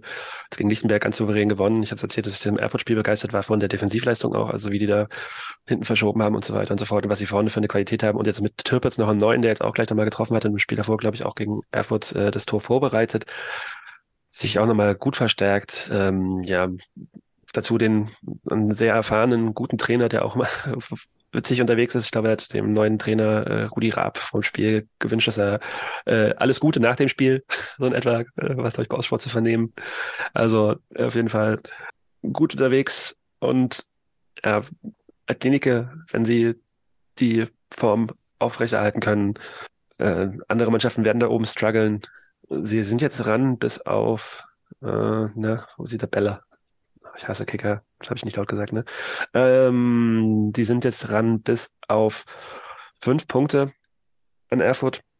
Ist noch ein Stück, aber in der aktuellen Form denke ich, dass es nicht mehr lange dauern wird, bis sie da oben dran sind. Die nächsten Gegner von Altlinike spielen jetzt in Meusewitz, danach zu Hause gegen den BHK und dann in Chemnitz. Also äh, in drei Spielen sind wir, denke ich mal, schon ein bisschen schlauer, wo es denn hingeht für die VSG. Aber das ich wäre nicht böse, wenn sie aus der Liga raus sind, ob nach oben oder unten, ist mir eigentlich auch egal. Äh, aber den Fußball, den die spielen, den kann man sich auf jeden Fall angucken, auch wenn es keinen interessiert. Kommen wir zu den Partien am Samstag. Da gab es ein Spiel, was wir schon angesprochen haben, was wir vielleicht noch kurz abhandeln können. Ähm, Energie Cottbus gewinnt 2 zu 1 gegen den BAK. Achso, übrigens noch mal kurz zurück zur Altklinike. Es ist mir auch nicht, nämlich aufgefallen, dass äh, was, was Cottbus für uns ist, sind wir für Altklinike. Also Altinike spielt immer gegen die Mannschaft, gegen die wir gespielt haben. Deswegen haben die jetzt äh, gegen Lichtenberg gespielt, davor gegen Luckenwalde und so, ne? Ist schon aufgefallen. Wisst ihr, was ich meine? Die spielen quasi sehr gut. Das plus eins. Fun Fact, auch egal. Äh, Corpus gegen den BRK. Da gab es ein 1 zu 0 von Timmy Thiele, der, ja, entweder, man nennt das, das es ist, es ist, war es das Stolpertor des Monats oder äh, das war. Tor des Monats oder Kacktor des Monats. Beschreib mal, Bastian. Also dafür, dass es, also ich würde unterstellen, das war natürlich genauso gewollt, es hat auch so geklappt. Ähm, ich versuche das gerne zu beschreiben, weil das Tor geht natürlich auch zum Gutteil auf Abu Alpha, der sich da über, link, über links durchtankt in den Strafraum hinein. Dann äh, kommt er aber so ein bisschen ins Trudeln, der Ball springt zu weit weg und äh, ja, der Torwart äh, holt sich den Ball, lässt den aber äh, ja, holt, äh, hat ihn natürlich nicht so richtig sicher. Und Abu Alpha liegt am Boden und im Fallen beziehungsweise am Boden liegend spielt er den Ball zurück, quasi von der Grundlinie in den Rückraum. Und jetzt kommt's. Nicht etwa irgendwie einfach nur, damit er den, damit der Torwart den Ball nicht kriegt, sondern der spielt den ganz offensichtlich gezielt so, dass Timmy Thiele da mit seinen 32 Semestern oder wie alt dieser Typ da ist, da genau locker hinsprinten kann. Und ähm, ja, was passiert dann? dann wird es eigentlich noch besser, weil man ja im Kopf, äh, also das ist so eine Slapstick-Aktion. Ich meine, die Situation ist geklärt, aber Abu Alpha liegt, im, liegt am Boden, spielt den zurück und du denkst so, ja, okay, ist jetzt irgendwie geklärt, den holt sich jetzt jemand. Da kommt Timmy Thiele, dann hat er den ersten Schussversuch, wird abgeprallt. Und was passiert dann? Jetzt kommt's. Der nimmt den, den Abpraller, Volley, aber auch mit einer Schusshaltung, wie sich andere mindestens den Knöchel brechen, weil, weil er den mit dem rechten Außenriss dann quasi so berührt, dass der als Bogenlampe im Prinzip unhaltbar ins Tor fliegt. Sieht unfassbar spektakulär aus. Und natürlich kannst du sagen, Jonas, ja, der hat mehr Glück als Verstand und in der vierten Liga kann das keiner wollen. Aber ich habe schon großen Respekt vor diesem Tor. Das sieht für mich, also das ist eher so aus meiner eigenen Erfahrung, wenn der halt irgendwie so, der Ball ist irgendwo und ich weiß, ich komme eigentlich das auch mal so total spektakulär, das Bein irgendwie rumziehen und irgendwie durch die Luft treten. In neun von zehn Fällen latscht irgendwie in den Kopf weg. Und das war jetzt der eine von zehn Fällen, wo er den Ball so trifft, dass er ins Tor fällt. Wahrscheinlich ist das einer von 100 Fällen sogar. Ja. Und, aber Timmy Thiele, Timmy Thiele zweiter, zweites Spiel von Beginn an für ihn. Das erste war ja gegen uns, da ist er mir nicht aufgefallen. Ich habe das, dass er überhaupt gespielt hat, habe ich dann beim Nachhören unseres Podcasts mitbekommen, weil Nils mich darauf aufmerksam gemacht hat. Ich habe das auf dem Platz jetzt nicht wirklich reflektiert. Und jetzt zweites Spiel, dann gleich ein Tor, also zweites Spiel von Beginn an. So stellt sich das Cottbus, glaube ich, vor. Oh, äh, wollen wir nochmal über Cottbus reden? Wie war denn, also, äh, jetzt hat das Cottbus da auch mit der Führung in die Halbzeit gegangen? Nee, sind sie nicht. Doch, sind sie. Sind sie in die Halbzeit gegangen. Wie ist denn da so die Stimmung bei Lachsbrötchen und äh, Kaviar? Ja, du, schön, dass du fragst. Vielen Dank. Ähm, ich habe ja so einen etwas anderen Besuch in Cottbus gehabt, weil ich völlig unverhofft und aufgrund einer ganz sehr glücklichen Fügung dann irgendwie doch nicht im Gästeblock rumstand, wie ich euch da per Sprachnachricht angekündigt hatte, sondern ich war dann irgendwie auf der anderen Seite und dann doch wieder in der Lachsschnittchen-Ecke. Ich habe das sehr genossen. Vielen Dank nochmal an meine Gönner an dieser Stelle und äh, den, den ich sehr verbunden bin. Aber Stimmung ist im Prinzip genau das richtige Stichwort. Ich hatte leider nicht genügend Zeit, um genügend Bier zu trinken. Dann wäre meine Stimmung nämlich besser gewesen. Aber was mich gewundert hat, das war ja nun, und ich habe übrigens auch ein anderes Spiel gesehen als ihr. Ich fand das, ihr habt das sehr wohlwollend so betrachtet, fand ich. Und fand ich, also vielleicht wart ihr auch einfach gut gelaunt, weil ihr nebenbei den Podcast gemacht habt, mit Kirsche ein bisschen geplaudert und so. Weil ich habe da keine Chance für uns in diesem Spiel gesehen. Ich habe auch wirklich keine nennenswerte Torchance gesehen. Und wer keine Torchance hat, kann auch kein Tor schießen. Also das war alles ein bisschen deprimierend, fand ich. Und ich fand auch Cottbus gar nicht mal so gut. Aber äh, das war wahrscheinlich auch der Grund, warum die Cottbusser, und darauf wollte ich jetzt hinaus, du hast gemerkt, wie schnell die da unruhig werden. Wir saßen da auf der Haupttribüne und da wurde ganz schnell genörgelt und gemeckert. Also das war, hatte schon so Probstheider-Vibes, würde ich jetzt einfach mal so sagen, weil äh, im Prinzip war das ein zu jeder Zeit ungefährdeter Sieg für die Cottbusser aus meiner Sicht. Und äh, selbst beim Stand von 2 zu 0 in der 85. Minute, wo wirklich alles klar ist, wird, ich meine, es ist nicht so weit gegangen, dass da gepfiffen wurde, aber da gab es schon deutliche Unmut, Unmutsäußerungen. Das hat mich einfach überrascht. Und ich glaube, das unterscheidet uns natürlich von Cottbus. Also wir bei Chemie, wenn da mal genörgelt wird, ich kann mich gar nicht erinnern, wann das letzte Mal genörgelt wurde. Ich glaube, da hieß der Verein noch FC Sachsen. Und ähm, also so, dass du es im Stadion vernommen hast, ja. Also und äh, das unterscheidet uns von denen. Klar, das ist eine Profitruppe mit Ambitionen, aber ich, das werde ich nie verstehen, wenn du 2 zu 0 führst, es ist alles in trockenen Tüchern und auch die, die haben ja die ganze Zeit Krämpfe gehabt und so. Ja, was wollen die denn mehr als ein 2-0-Sieg unter der Woche, wo sie dranbleiben oben? Also das verstehe ich wirklich nicht. Und ich hab, hab, saß da auf der Tribüne und habe mich eigentlich am Ende nur noch zereiert über das Publikum um mich rum, was die da für Ansprüche stellen. Ja, dann wird die Stimmung äh, am Samstag im Stadion der Freundschaft in der 47. Minute wahrscheinlich nicht gut ausgesehen haben, als Shinji Yamada den Ausgleichstreffer für den Berliner AK erzielt hat.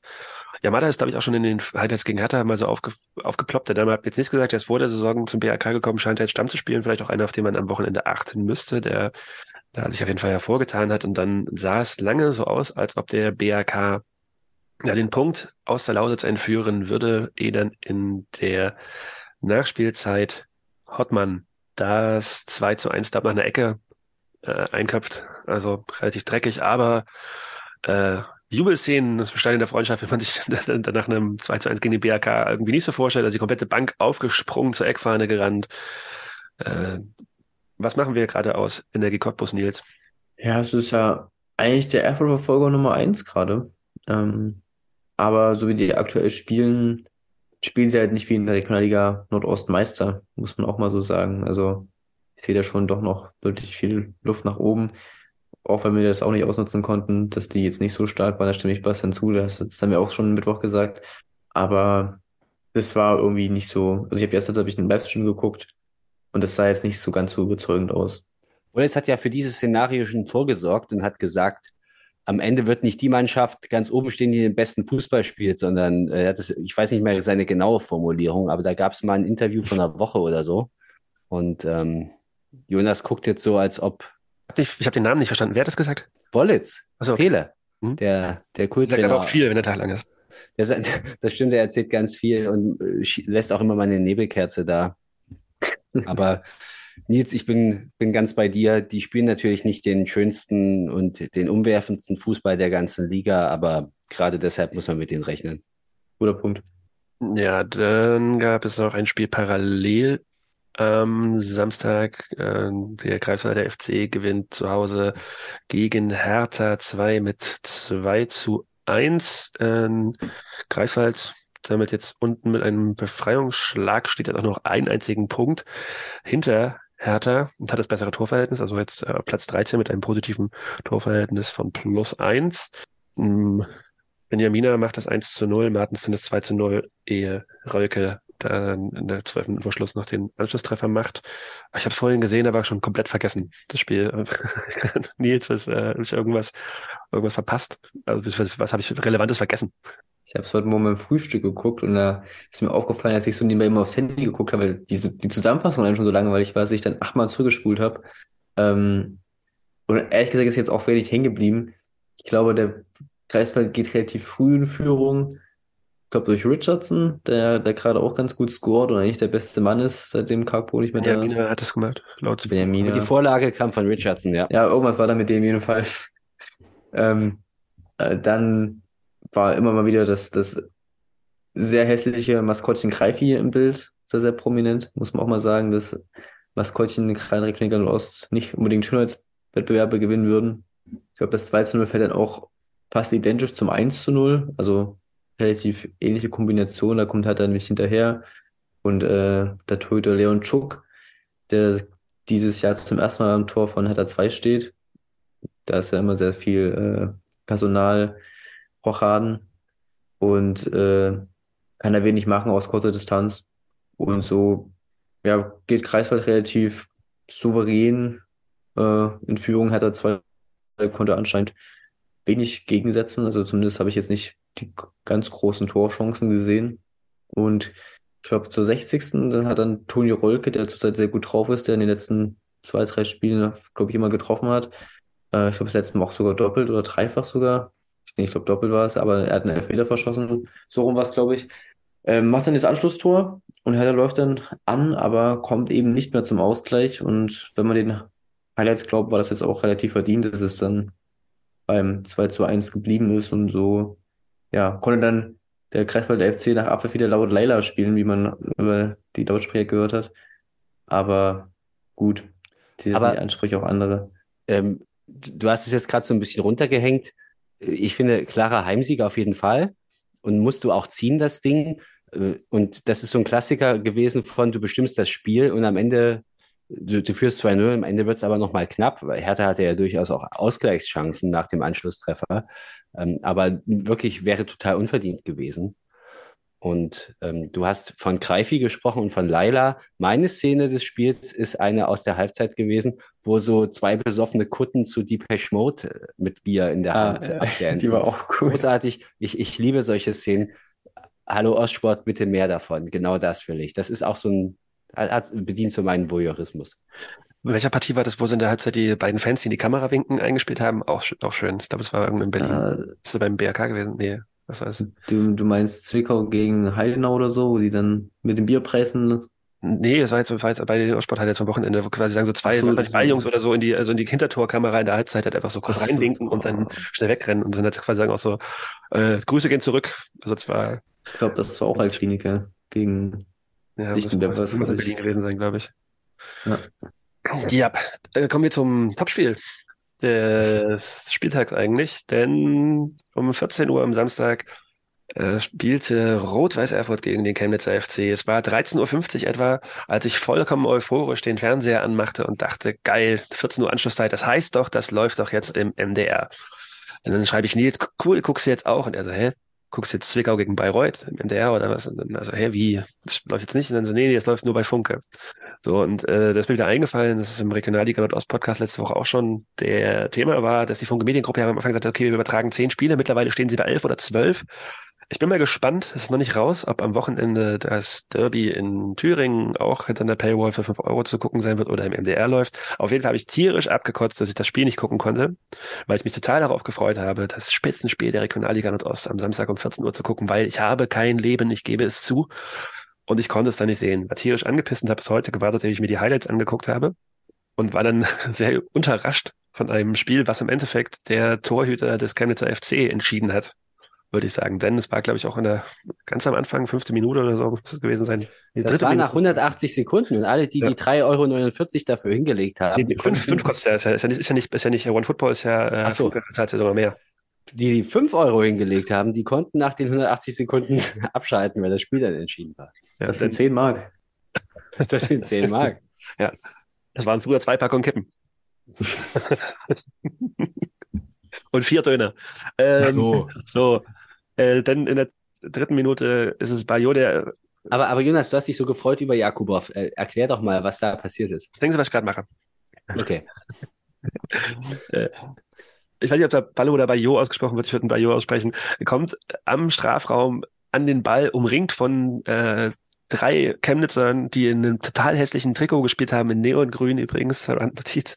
Äh, und auf einmal steht der Torhüter daneben und, oder ich weiß gar nicht, ob Bayo den Ball hat, auf jeden Fall. Jakubow rennt völlig hirnlos in der dritten Minute im absoluten Topspiel gegen eine der besten Offensiven der Liga aus dem Kasten und es sprengt da am 16 herum, kommt natürlich nicht an den Ball und Erfurt macht das 1 zu 0 und danach passiert eigentlich nichts mehr. also das sah in den Highlights irgendwie aus wie ein ganz, ganz klassisches 0 zu 0. Wäre da nicht der Torhüter der Chemnitzer gewesen, der einfach ja, einen totalen Aussetzer hat, aus dem Tor rennt und dieses Spitzenspiel entscheidet. Und danach, also Chemnitz hatte ein paar Chancen, er hatte ein paar Chancen, aber den Highlights, die waren relativ lang, aber die sahen auch nicht alle so gut aus. Ich konnte leider nicht über die volle Distanz gucken. Hätte ich gerne getan, um noch mehr davon zu sagen zu können, aber wirkte jetzt auch nicht, nicht so, also gut. Ich glaube, Christian Tiffert hat gesagt, ja, es war ein Topspiel, taktisch geprägt, was immer heißt, ja, da ist jetzt wenig passiert. Am Ende halt schade, dass das Spiel im Endeffekt durch so eine Torwartfehler entschieden wird, sag ich. Und für die Liga ist es auch schade, finde ich, dass, äh, dass Erfurt das gewinnt, weil es hätte das alles natürlich noch mal ein bisschen enger zusammengeschoben, wenn das Spiel anders ausgegangen wäre. Mir noch was aufgefallen. Ach so, Erfurt müssen wir noch ein bisschen drüber reden. Denn ähm, Romario Hairola hatten wir ja letzte Woche erwähnt, ist auf jeden Fall fällt jetzt länger aus, muss glaube ich auch operiert werden, wenn ich es richtig gelesen habe. Und dann habe ich vorhin noch auf FUPA gesehen, dass äh, noch jemand ausfällt, und zwar Samuel Bieg, muss auch operiert werden. Also quasi sagen Erfurt jetzt mit den ersten größeren Verletzungssorgen. Dazu hat man in Erfurt auch Angst. Angst vor sogenannten Fußballfans, die den Verein an den Rande des Ruins bringen, denn der Rot-Weiß Erfurt hat eine, einen Aufruf gestartet, bitte das Abrennen von Pyrotechnik zu unterlassen. Ihr gefährdet damit euch und andere. Und die Kassen des Vereins, denn Erfurt hat so horrende Strafen diese Saison schon zahlen müssen, dass äh, im laufenden Insolvenzverfahren ja die, die Ohren schlackern, die Kassen klamm werden und äh, ja, es ein Angst gibt vor dem sportlichen Überleben. Das in der sportlich, äh, vor dem finanziellen Überleben der sportlich erfolgreichen Zeiten. Beide gucken, gucken sagen nichts dazu. Ja, Mitleid. Mitleid. das ist schon irgendwie sehr kurios, aber. Ja, aber ja. Ähm, weiß nicht, also wir können jetzt wieder weiter über Erfurt philosophieren, brechen sie ein. Vielleicht ist jetzt jetzt Derby mal der Zeitpunkt, wo es nach hinten losgeht, denn Karl Zeiss Jena, leiten wir mal galant über, hat am Sonntag ja, ein, ein sehr, sehr entspanntes Spiel gehabt in Halberstadt, ähm, wo wir auch mal wieder ein bisschen über die obligatorische Schiedsrichterleistung reden können. Denn ich glaube, es war in der fünften Minute, vierten Minute sogar, Sielt, ähm, wie heißt der Lübke mit Vornamen? Weiß gerade niemand aus dem Kopf? Keine Ahnung. Keine Ahnung. Er heißt Nico. Äh, die rote Karte nach einem ja, Angriff von Erfurt, wo zwei Halberstädter Verteidiger an ihm dran sind. Er berührt ihn, klar, ist ein Elfmeter, kann man auch über Gelb reden, aber das Ding ist, es gibt da die rote Karte, der Elfmeter wird dann noch verschossen, was quasi sagen auch noch heißt, dass er länger gespürt wird. Ähm, also für doppelt beschissen. Äh, und damit ist das Spiel eigentlich relativ fix gelaufen. Jena spielt eine unglaublich starke erste Halbzeit, führt 5 zu 0 und das Ding ist durch in der Kurzfassung. Aber über die Elfmeter, also die Elfmeterentscheidung finde ich ist klar. Elfmeter geht vollkommen in Ordnung. Die Frage ist, ist es rot? Also A, ist ein neben, gegen Mitspieler ist noch daneben. Das heißt, es ist keine Notbremse und dann kann man auch darüber diskutieren. Er geht halt irgendwie auch noch ein bisschen in Richtung Ball. Das heißt, wenn es ballorientiertes Foul im 16er ist, es gibt Strafstoß, dann kann es eigentlich kein Rot geben, sondern allerhöchstens Gelb. Laut der neuen Regel seit 2020 oder so. Meine Meinung. Bastian. Und ich, ich habe jetzt noch so eine Regel von 1974 bestimmt. Ich bin nicht so drin im Diskurs.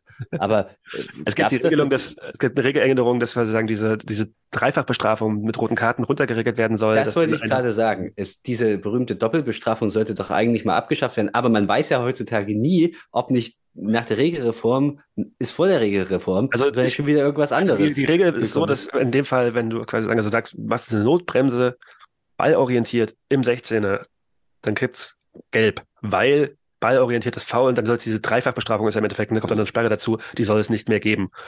Wenn das Foul allerdings nicht ballorientiert ist, also quasi sagen, du reißt jemanden am Trikot runter oder du gehst nur auf den Mann in der Grätsche, dann also so wie nach wie vor rot geben. Wie gegen Yannick Meder im Halberstädter Strafraum wäre dann ganz klar rot gewesen. Auf jeden Fall. Also auch eine krasse Fehlentscheidung des Schiedsrichters. Aber kommen wir zurück zu, zu dem Spiel in, das war ja schon wieder Halberstadt. Oder? Nein, was? Äh, ich verwechsel. Halberstadt, ja. Ja, stimmt. Also ich bin so. Ähm, also das ist ja dann offenbar innerhalb kurzer Zeit schon wieder eine unglückliche glückliche Entscheidung gegen Halberstadt, weil für mich ist es ganz klar, egal was da jetzt gerade gilt, auch kein Rot, weil du hast es ja beschrieben, die sind da zu zweit. Es ist also, die sind zu zweit auf einer Höhe, die Verteidiger, und die sind alle auf der Höhe des Gefaulten. Ist natürlich ein klares Foul, aber der andere kann ja mehr oder weniger schon auch noch eingreifen. Also wenn man nach dieser Argumentation geht, ist es auf jeden Fall kein Rot und es war alles andere als ein brutales Foul. Es war vielleicht ein dummes Foul, aber Rot muss man dafür nicht zeigen. Ja, Sportfreund Muyomo hat sich dann auch äh, solidarisch gezeigt und dann verschossen. In der neunten Minute fällt dann das wahrscheinlich schönste Tor der bisherigen Saison. Nils, erzähl mal. Ja, dann ähm, ist so ein bisschen Ping-Pong vom Jena Strafraum und der Halberstädter Jona Renner möchte dann im Pressschlag gegen einen Jena gehen, ich weiß nicht genau wer. Der zieht aber zurück, aber Jona Renner zieht halt voll durch und schießt dann Richtung eigenes Tor. Leider nicht genau in den Winkel, aber schon sehr, sehr unhaltbar für Lukas Tichos, der dann nur hinterher aber was kann. für ein Strahl. Ja, es erinnert ein bisschen an das, es gab mal ein Eigentor in den 80er oder 90ern von Markus Winkelhock oder so, von den Bayern, der auch so ähnlich ein, so ein ähnliches Eigentor gemacht hat. Das war dann Tor des Monats. So als Fun Fact. Aber ich habe mal eins aus 35 Metern gemacht, wo ich quasi eine Bogenlampe in die falsche Richtung geschlagen habe und dann über die Torhüter rein. Aber das, äh, das also, glaube ich dir tatsächlich. Was Schönes habe ich noch nicht mal in der Kreisklasse gesehen. Aber wirklich ein sehr, sehr schöner Schuss, muss man sagen. Äh, hat mich ein Herz gefasst und mal abgezogen. Das ist sehr gemein. Ist es Aber gemein. ist es denn schon beim Volltreffer der Woche nominiert? Schau mal schnell nach. Weil das oh, nimmt, sowas lässt sich der, der MDR doch nicht nehmen. Naja. Da gibt es schon einen eigenen Clip von, von Ostsport bei YouTube wahrscheinlich. Ja, nee, ist, äh, ist nicht nominiert, schade. Okay, gut. Danach ähm, macht jener kurzen Prozess mit Halberstadt.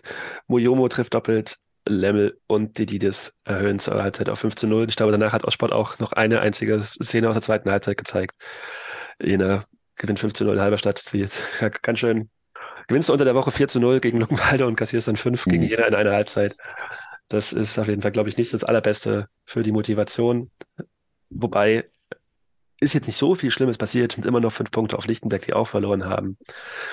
Aber halt auch schon elf Punkte auf Mäusewitz und dabei ein deutlich schlechteres Torverhältnis. Also Halberstadt nicht gerade vom Glück gepinselt, spielen jetzt am Südfriedhof, danach gegen Hertha 2 und dann gegen Viktoria. Also ja, mal gucken. So, wir waren bei den Sonntagsspielen, haben da noch zwei, die wir besprechen müssen. Kommen vielleicht zum anderen ja, Top-Spiel. äh, denn in Hohenschönhausen entführt der Ortsrivale einen Punkt äh, in Anbetracht der Highlights. Die sahen gar nicht mal so schlecht aus. Hat irgendwann das Spiel ganz, nee, keiner ganz gesehen. Du warst am Stadion. Du hast wahrscheinlich fünf weggehört.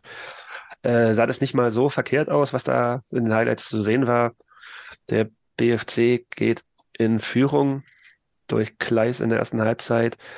Äh, und hat dann auch die Möglichkeit zu erhöhen, kriegt einen klaren Elfmeter nicht, nee, wer, wer hat einen Elfmeter nicht bekommen? Nee, Sonja, es gab auf jeden äh, Fall. Die anderen haben einen Elfmeter nicht ja. bekommen. Okay. Aber trotzdem kann der BFC danach noch auf 2 zu 0 hören, macht es nicht. Und dann ist es der Derbyheld Jamaziane, der kurz vor Schluss in der 88. Minute, wann auch sonst, den Ausgleich markiert. Damit würde ich jetzt mal sagen, ist der BFC raus aus dem Meisterrennen. Endgültig. Oder? Sieht das jemand anders? Wir hatten jetzt zwischendurch mal so gedacht, kommt vielleicht nochmal wieder ran, aber sie stehen hinter der BSG Chemie mit zehn Punkten Rückstand auf Erfurt bei einem Spiel weniger. Und da, da wir ja noch im Meisterrennen sind, ist der BFC natürlich auch noch im Meisterrennen. Gut, das war's zu dem Spiel. Alles gesagt. Alles gesagt. Ja. Äh, das letzte Spiel, das wir noch reden wollen. Und da würde ich gerne, also, wie lange, wie lange kann sich Markus Ziesche denn bitte noch im Amt halten? Ja. Denn das erste Mal in der Vereinsgeschichte, hieß es zumindest bei Ausbau oder in der Regionalliga-Geschichte, ich weiß nicht genau, gewinnt der FSV Luckenwalde zu Hause gegen Babelsberg mit 3 zu 1 und das war schmeichelhaft für Babelsberg. Hot Take. Hast du, also, siehst du es anders, Bastian? Nö, ja, also ich wollte einfach nur irgendwas halbwegs Intelligentes sagen, aber also ich sehe es genau. Mal bitte. Ich, Also mein, ich möchte es an dieser Stelle noch einmal betonen, das 1 zu 0 macht Till Plumpe, der Mann, der dieses Jahr, diese Saison schon zehnmal Aluminium getroffen hat. Also mein Respekt an Till Plumpe. Wenn, und wenn Till Plumpe gegen dich trifft, dann weißt du natürlich, du bist sportlich am Limit und es kann an diesem Tag alles passieren. Und was passiert dann? Dann geht auch so ein Ball rein wie, bei, wie beim 2 zu 0, über das wir, würde ich sagen, auf jeden Fall nochmal reden müssen, weil da gab es äh, große Verwerfungen und große Proteste auch aus Babelsberger Reihen. Ich hole euch kurz ab bei der Situation. Äh, taktisches Foul im Mittelfeld ähm, von Babelsberg an einem Luckenwalder. Und unser Sportsfreund, unser Lieblingsfreund Daniel Becker, der Blau-Gelbe im Dress der Blau-Gelben, schaltet da besonders schnell und führt den Freistoß äh, direkt aus, also ohne groß, da, da krümmt sich einer am Boden und so weiter, aber er macht quasi das Spiel schnell. Und der Schiedsrichter äh, agiert da, sagen wir mal, uneindeutig, weil man sieht, da gibt's Kameraeinstellungen, er pfeift, ähm, läuft auf die Spielsituation zu und äh, nestet an seiner Tasche, will also ganz offenkundig gelb zeigen und in dem Moment checkt er aber, oh, der Daniel Becker, der ist eigentlich schon weiter im Kopf als ich, der will jetzt hier weiterspielen, da nimmt er seine Hand wieder von, äh, von der Tasche weg und sagt, hier kommen wir spielen jetzt weiter. Und genau aus dieser Situation heraus entsteht das 2 zu 0. Also kurzer ba Pass äh, von Becker steil auf Gollack heißt der, glaube ich. Gollnack, der, der Neue, der, äh, der auch da jetzt zum ersten Mal und gleich mehrfach getroffen hat für Luckenwalde. Der ja auch bei uns aufgefallen ist, weil er da den Elfmeter rausgeholt hat, Klammer zu. Und aber auf, über diese Situation müssen wir reden. Die Babelsberger haben sich tierisch aufgeregt. Das war das 2-0, es war der Genickbruch und natürlich auch sowas wie die Vorentscheidung. Und mich würde erstmal interessieren, Nils, wie guckst du auf diese Situation? Hast du, äh, kannst du die Proteste der Babelsberger verstehen? Also aus meinem derzeitigen Stand der Regelauslegung ja.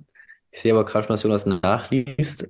Aber mein Stand der Regelauslegung ist halt auch der, dass wenn ein taktisches Foul passiert und der Schiedsrichter halt pfeift und gelb geben will, dann muss halt der Freistoß dann mit einem Wiederanpfiff dann freigegeben werden praktisch. Das ist halt nicht erfolgt, sondern ist, der wurde einfach schon ausgeführt danach gab es Gelb, was für mich irgendwie nicht regelkonform ist. Ähm, daher kann ich die Proteste auf jeden Fall verstehen. Wobei, kurz, da muss ich äh, einhaken, ich meine, er hat dann nochmal gepfiffen, in dem Moment, wo Becker den Ball spielt. Also im Sinne von, okay, ich will euch jetzt gerade hier noch die gelbe Karte zeigen, also den Babelsbergern. Und dann checkte der die Situation und merkte, okay, Becker will weiterspielen, ließ die Karte stecken und ich meine, dann hat er nochmal gepfiffen und weitergezeigt. Also ja, zweiten, zweiten es war eine total kuriose Situation. Ihr müsst euch das nochmal vielleicht auch angucken. Ich habe es mir nochmal noch mal angeguckt, ähm, weil wir auch im Vorgespräch kurz darüber gequatscht hatten. Ich, also ich bin mir relativ sicher, dass es da auch eine Regeländerung gab in den letzten Jahren. Mhm. Und zwar genau das, dieser Fall. Also, das ist jetzt auch wieder gefährliches Halbwissen. Ich habe gerade geguckt, ob ich es auf die Schnelle finde, tue ich aber gerade nicht. Denn ich meine, dass genau dieser Fall, also früher war es immer so, wenn der Schiedsrichter gelb zeigen möchte, und das Ding ist, ne, man sieht, er fasst sich an die Tasche und will gelb zeigen, deswegen hören die Babelsberger auf zu spielen. Aber es gibt jetzt die Möglichkeit, den Freistoß schnell auszuführen, damit quasi sagen, der Nachteil für die gefaulte Mannschaft nicht zu groß wird. Und das macht Becker in dem Augenblick, schaltet schnell, spielt den Pass und die ganzen Babelsberger warten auf die gelbe Karte und regen sich auf, anstatt weiterzuspielen, was sie eigentlich tun sollten, was man immer tun sollte, wenn äh, also wenn der, der Ball liegt und jemand einen Freistoß ausführen möchte, auch schnell, dann sollte man schnell wieder weiterspielen, statt sich am Schiedsrichter umzudrehen und irgendwie anfangen, mit dem zu lamentieren, wie das ein gewisser Daniel Fran macht und dafür zu Recht gelb sieht. Ich meine, dass es so ist, dass diese, dieses obligatorische, okay, wird erst weitergespielt, wenn die Karte gezeigt wird. Und dann kann die nachträglich nicht mehr gezeigt werden, zurückgenommen wurde vor ein, zwei Jahren. Und dass es jetzt die Möglichkeit gibt, wie es auch passiert ist. Der Freistoß wird ausgeführt, die machen das Tor und danach gibt es die gelbe Karte für den äh, Faulenden. Ist eine sehr spezielle Situation. Wie gesagt, ich bin auch kein Schiedsrichter. Ich meine aber, das das äh, so gelesen zu haben. Wir können ja mal wieder Colinas Erben fragen, was sie dazu sagen. Die beantworten ja auch über die vierte Liga gerne, wenn man Fragen stellt. Mache ich vielleicht nachher bei Twitter. Könnt ihr mal gucken, was die dazu sagen. Ich bin mir relativ sicher, dass das regelkonform war. Äh, als es dann Daniel Fran danach von Fingerspitzengefühl und irgendwas labert. Also das ist halt eine. Das hat nichts mit Fingerspitzengefühl nee. zu tun. Also und ich muss auch. regelkonform so ist, dann Punkt aus Ende. Das ist halt ein reguläres Tor. Sieht halt scheiße aus und na klar, Fran hat ja auch gesagt, im Endeffekt hat es mit dem Schiedsrichter nichts zu tun gehabt. Die erste Halbzeit von Babelsberg war unterirdisch. Die wurden dahergespielt von Luckenwalde und äh, sollen sich halt nicht Aber noch, noch, noch ein Satz zu dieser Situation. Ich bin ja nun wirklich kein Luckenwalder Freund, das wisst ihr.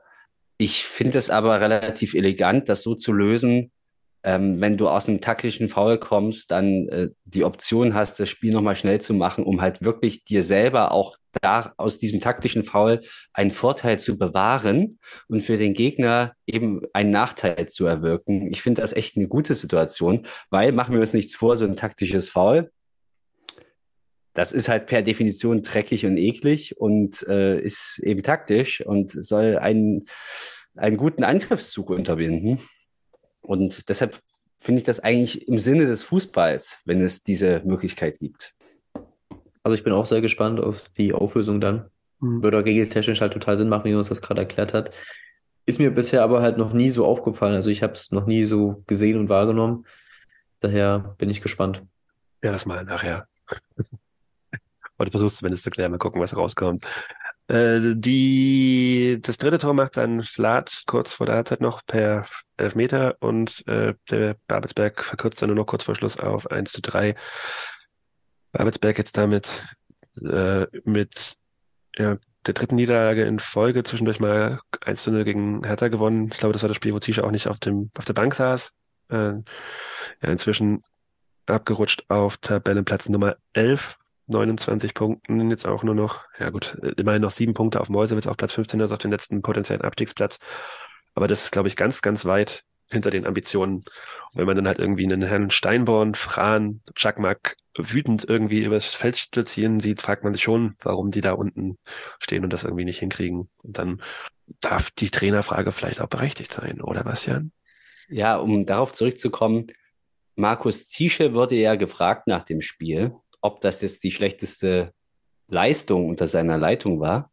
Und da hat er gesagt, in der ersten Halbzeit ja, auf jeden Fall. Und das finde ich schon relativ krass, ja. Also wenn du in so eine Situation kommst, in so eine Interviewsituation, das dann auch noch so sagst, da brennt echt der Baum.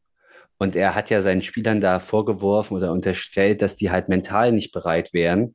Und wenn du an dem Punkt angelangt bist, dann musst du dich natürlich als Trainer irgendwie per Definition auch unter, hinterfragen. Insofern ich bin überrascht. Ich hätte eigentlich gedacht, ich, ich, ich, für mich ist Sicher alles andere als ein Sympath. Ich hätte aber gedacht, dass, die, dass der da funktioniert in Babelsberg, auch mit den Neuzugängen, die die da haben. Und dass die jetzt so abrutschen, überrascht mich sehr. Ich habe die vor der Saison nicht so hoch gehandelt wie ihr. Viele haben die ja in der absoluten Spitzengruppe gehabt. Ich habe die, glaube ich, irgendwie so auf 5, 6 oder sowas gehabt. Ich weiß es nicht mehr. Aber dass die jetzt so auf äh, so unterperformen, überrascht mich total. Kann nicht im Babelsberger Interesse sein. Und nun wäre jetzt die Frage, wie reagieren die da drauf? Glauben die, dass die das mit Sicher irgendwie nochmal hinkriegen können? Weil wir wissen ja, dass die eigentlich als Ziel ausgegeben haben, oben anzugreifen. Schon in dieser Saison und perspektivisch wollen die hoch in die dritte Liga. Davon sind sie aktuell maximal entfernt. Ja, und die nächsten drei Spiele werden dann Schicksalswochen. Es geht jetzt gegen TB zu Hause, dann bei Lichtenberg und dann zu Hause gegen Greifswald. Also machbare Gegner, aber wenn es da halt irgendwie noch ein, zwei Ausrutsche gibt, hm, hm, hm, mal gucken. Wobei auch die Frage ist, wie die Ansprüche sind. Also was, wenn du jetzt einen Trainer wechselst mitten in der Saison, ob das irgendwas bringt. Oder du sagst, okay, gut. Ich fand ja eher amüsant, dass er von Derby gesprochen hat gegen Luckenwalde.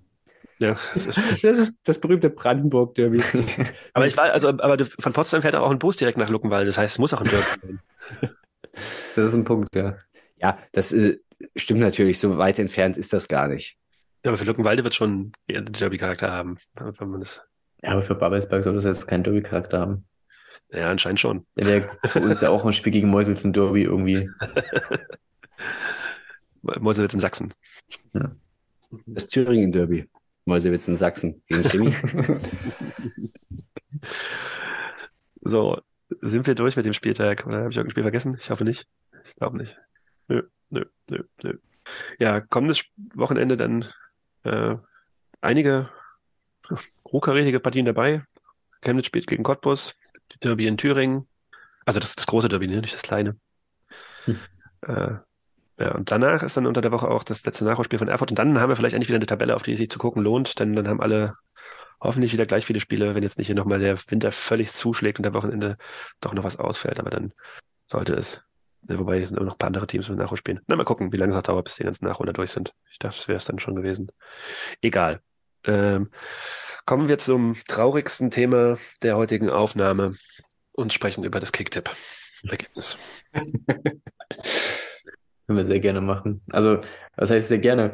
Ähm, ich habe nach dem Spiel auf die Kicktipp-Tabelle geguckt und dachte mir, jo, 16 Punkte ist eigentlich ganz okay. Und nahezu jeder hat mehr geholt. Wir haben schon gesagt, letzten Spieltag war ein sehr dankbarer Spieltag, aber diesen Spieltag ist nochmal komplett anders. Und so gibt es einen dreigeteilten Spieltagssieg. Einer davon sitzt hier. Bastian mit 25 Punkten, sieben Plätze geklettert. Ähm, lustigerweise in, ein in den Top Ten angekommen. das ist schon auf Platz 10. Bastian kommt jetzt. Auf Platz 9 auch ein Spieltagssieger mit Neikirngna. Das kannst du aber bitte nochmal aussprechen. Also jetzt. Neikirngna. Ich weiß nicht, klingt bayerisch, liebe Grüße. Ich weiß nicht, wie man es genau ausspricht. Und auch Mattes. Also ich würde mal behaupten, die, die Tipps zwischen Bastian und Mattes waren vielleicht abgesprochen, um noch die Verschwörungstheorie zu Böser. Vorwurf. Ähm, ja, was den Rest anbelangt, also Max immer noch auf 1, aber da schmilzt der Vorsprung auch, also nur noch 8 Punkte. Und Äh, Max das- im Übrigen, das muss, das rechne ich ihm hoch an. Der hat natürlich auch, das ist ein echter Sportsmann. Der hat nämlich gratuliert nach dem Spieltagssieg. Und genauso muss das laufen. Psychospielchen. Also wie gesagt, mit 16 Punkten eigentlich sehr solide, aber trotzdem zwei Plätze abgerutscht auf Platz 37. Tasman auf Platz 40, dann Lochi auf Platz 45 mit 18 Punkten diesen Spieltag und Jonas mit 14 Punkten unverändert auf Platz 50 diesen Spieltag. Ja. Also unterm Strich eigentlich der Average Kicktipp-Spieltag für mich und Jonas. Ich bin dafür, dass wir jetzt nur noch die Freitage auswerten, wenn zwei Berliner Mannschaften gegeneinander spielen. Da bin ich nämlich Du gut. recht hast, ja. Machen wir noch zum Abschluss Medientipps. Und ich würde mal anfangen, weil ich nämlich keinen wirklichen habe. Deswegen sage ich einfach, Leute, guckt mehr Star Trek. Ich habe letztes, als ich krank war, ähm, mir nochmal Deep Space Nine angeguckt, komplett von vorn bis hinten. Äh, gibt's bei Netflix nach wie vor. Im Gegensatz zu den ganzen neueren Sachen von Star Trek, die jetzt irgendwie auf irgendwie 15 andere Plattformen verteilt wurden, gibt es die äh, Next Generation, Voyager, Enterprise und Deep Space Nine, die beste von allen, noch bei Netflix zu sehen. Guckt Star Trek. Das würde euch gut tun. Bastian. Ja, vielen Dank. Und ich muss jetzt mich natürlich auch bedanken für die Medientipps vom letzten Mal und sende da liebe Grüße zurück aus einer anderen Welt. Ähm, ich bin gerade dabei, etwas zu recherchieren, weil Jonas hat ja in der vergangenen Sendung gesagt, an wen ich ihn erinnere. Und Jonas erinnert mich auch immer an eine gewisse Person und da kann ich sogar einen Fußballkontext herstellen. Nämlich, das ist Achim Menzel. Ihr dürft jetzt nicht lachen, ich bin großer Fan von Achim Menzel, der ja nun leider nicht mehr ist. Und der, äh, auch wenn man das äh, seinem, seiner körperlichen Fülle und seiner Figur gar nicht zu, äh, zugetraut hätte, beherrschte diesen berühmten Hackentrick, wo du den Ball mit der Hacke äh, mitnimmst und über deinen Kopf spielst. Gibt es ein sehr schönes, äh, sehr schöne Aufnahme von Achim Menzel, wie er in den 80er Jahren beim FDB, FDGB-Pokalfinale ähm, einmal das, ähm, das vorgeführt hat. Und das ist mir völlig egal, Jonas, wenn du jetzt sagst, das habe ich schon mal erzählt. Wir haben natürlich seither ganz viele neue junge Hörerinnen und Hörer dazu gewonnen. Und die anderen, die Älteren, die können sich gar nicht mehr dran erinnern, dass ich das schon mal erzählt habe. Kommen mir vor aber, wie in der Star Trek-Folge mit Zeitschleife und. Äh. aber das ist ja nun gar nicht mein Medientipp. Mein Medientipp ist äh, viel einfacher. Wer noch nicht genug bekommen hat von diesem sympathischen jungen Mann, den wir hier vorhin im Gespräch hatten, Tarek Reinhardt, dem sei auch noch ans Herz gelegt. Die Folge im Leutscher Leben, dem nicht Schwester-Podcast, aber den Podcast, den es ja auch noch gibt und hier so, dem wir natürlich auch verbunden sind, Deutscher Leben, da war Tarek Heinert, er hat sich auch schon den Fragen gestellt und da gab es noch ein paar andere Einblicke, das hat sich, glaube ich, ganz gut ergänzt und deshalb kann man da gerne nochmal nachhören. Dann schließe ich das Ganze ab. Ähm, und zwar aktueller Aufhänger, auch wenn es nicht mehr ganz aktuell ist, der Medientipp. Und zwar hat sich jetzt der Angriffskrieg auf die auf die Ukraine gejährt. Also natürlich muss man natürlich noch äh, die Annexion der Krim noch mit einbeziehen, aber jetzt der Angriffskrieg auf die Ukraine, äh, auf das Innerland, hat sich jetzt gejährt am 24. glaube ich. Und im Oktober wurde es gedreht, ich glaube November ist es dann erschienen, ist der amerikanische Talkshow Mensch David Letterman nach Kiew zu Volodymyr Zelensky gereist und hat dann dort mit ihm einen ja, eine Art Talkshow gemacht in ein U-Bahn-Tunnel in 300 Metern Tiefe unter Kiew. Ähm, es ist sehr, sehr emotional. Es ist, ja, regt einen auch zum Nachdenken an. Es ist irgendwie auch ein bisschen surreal, dieses ganze Setting, weil, wie gesagt, die sitzen da in 300 Metern Tiefe in irgendeinem U-Bahn-Tunnel in Kiew.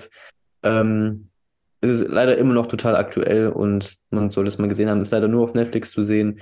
Aber falls ihr die Möglichkeit habt, dann schaut es euch auf jeden Fall an. Wie moderiere ich das ab? Ich weiß es nicht. Wir sehen uns nächste Woche ähm, und stellen uns bis dahin online. Wenn es stabil. Muss.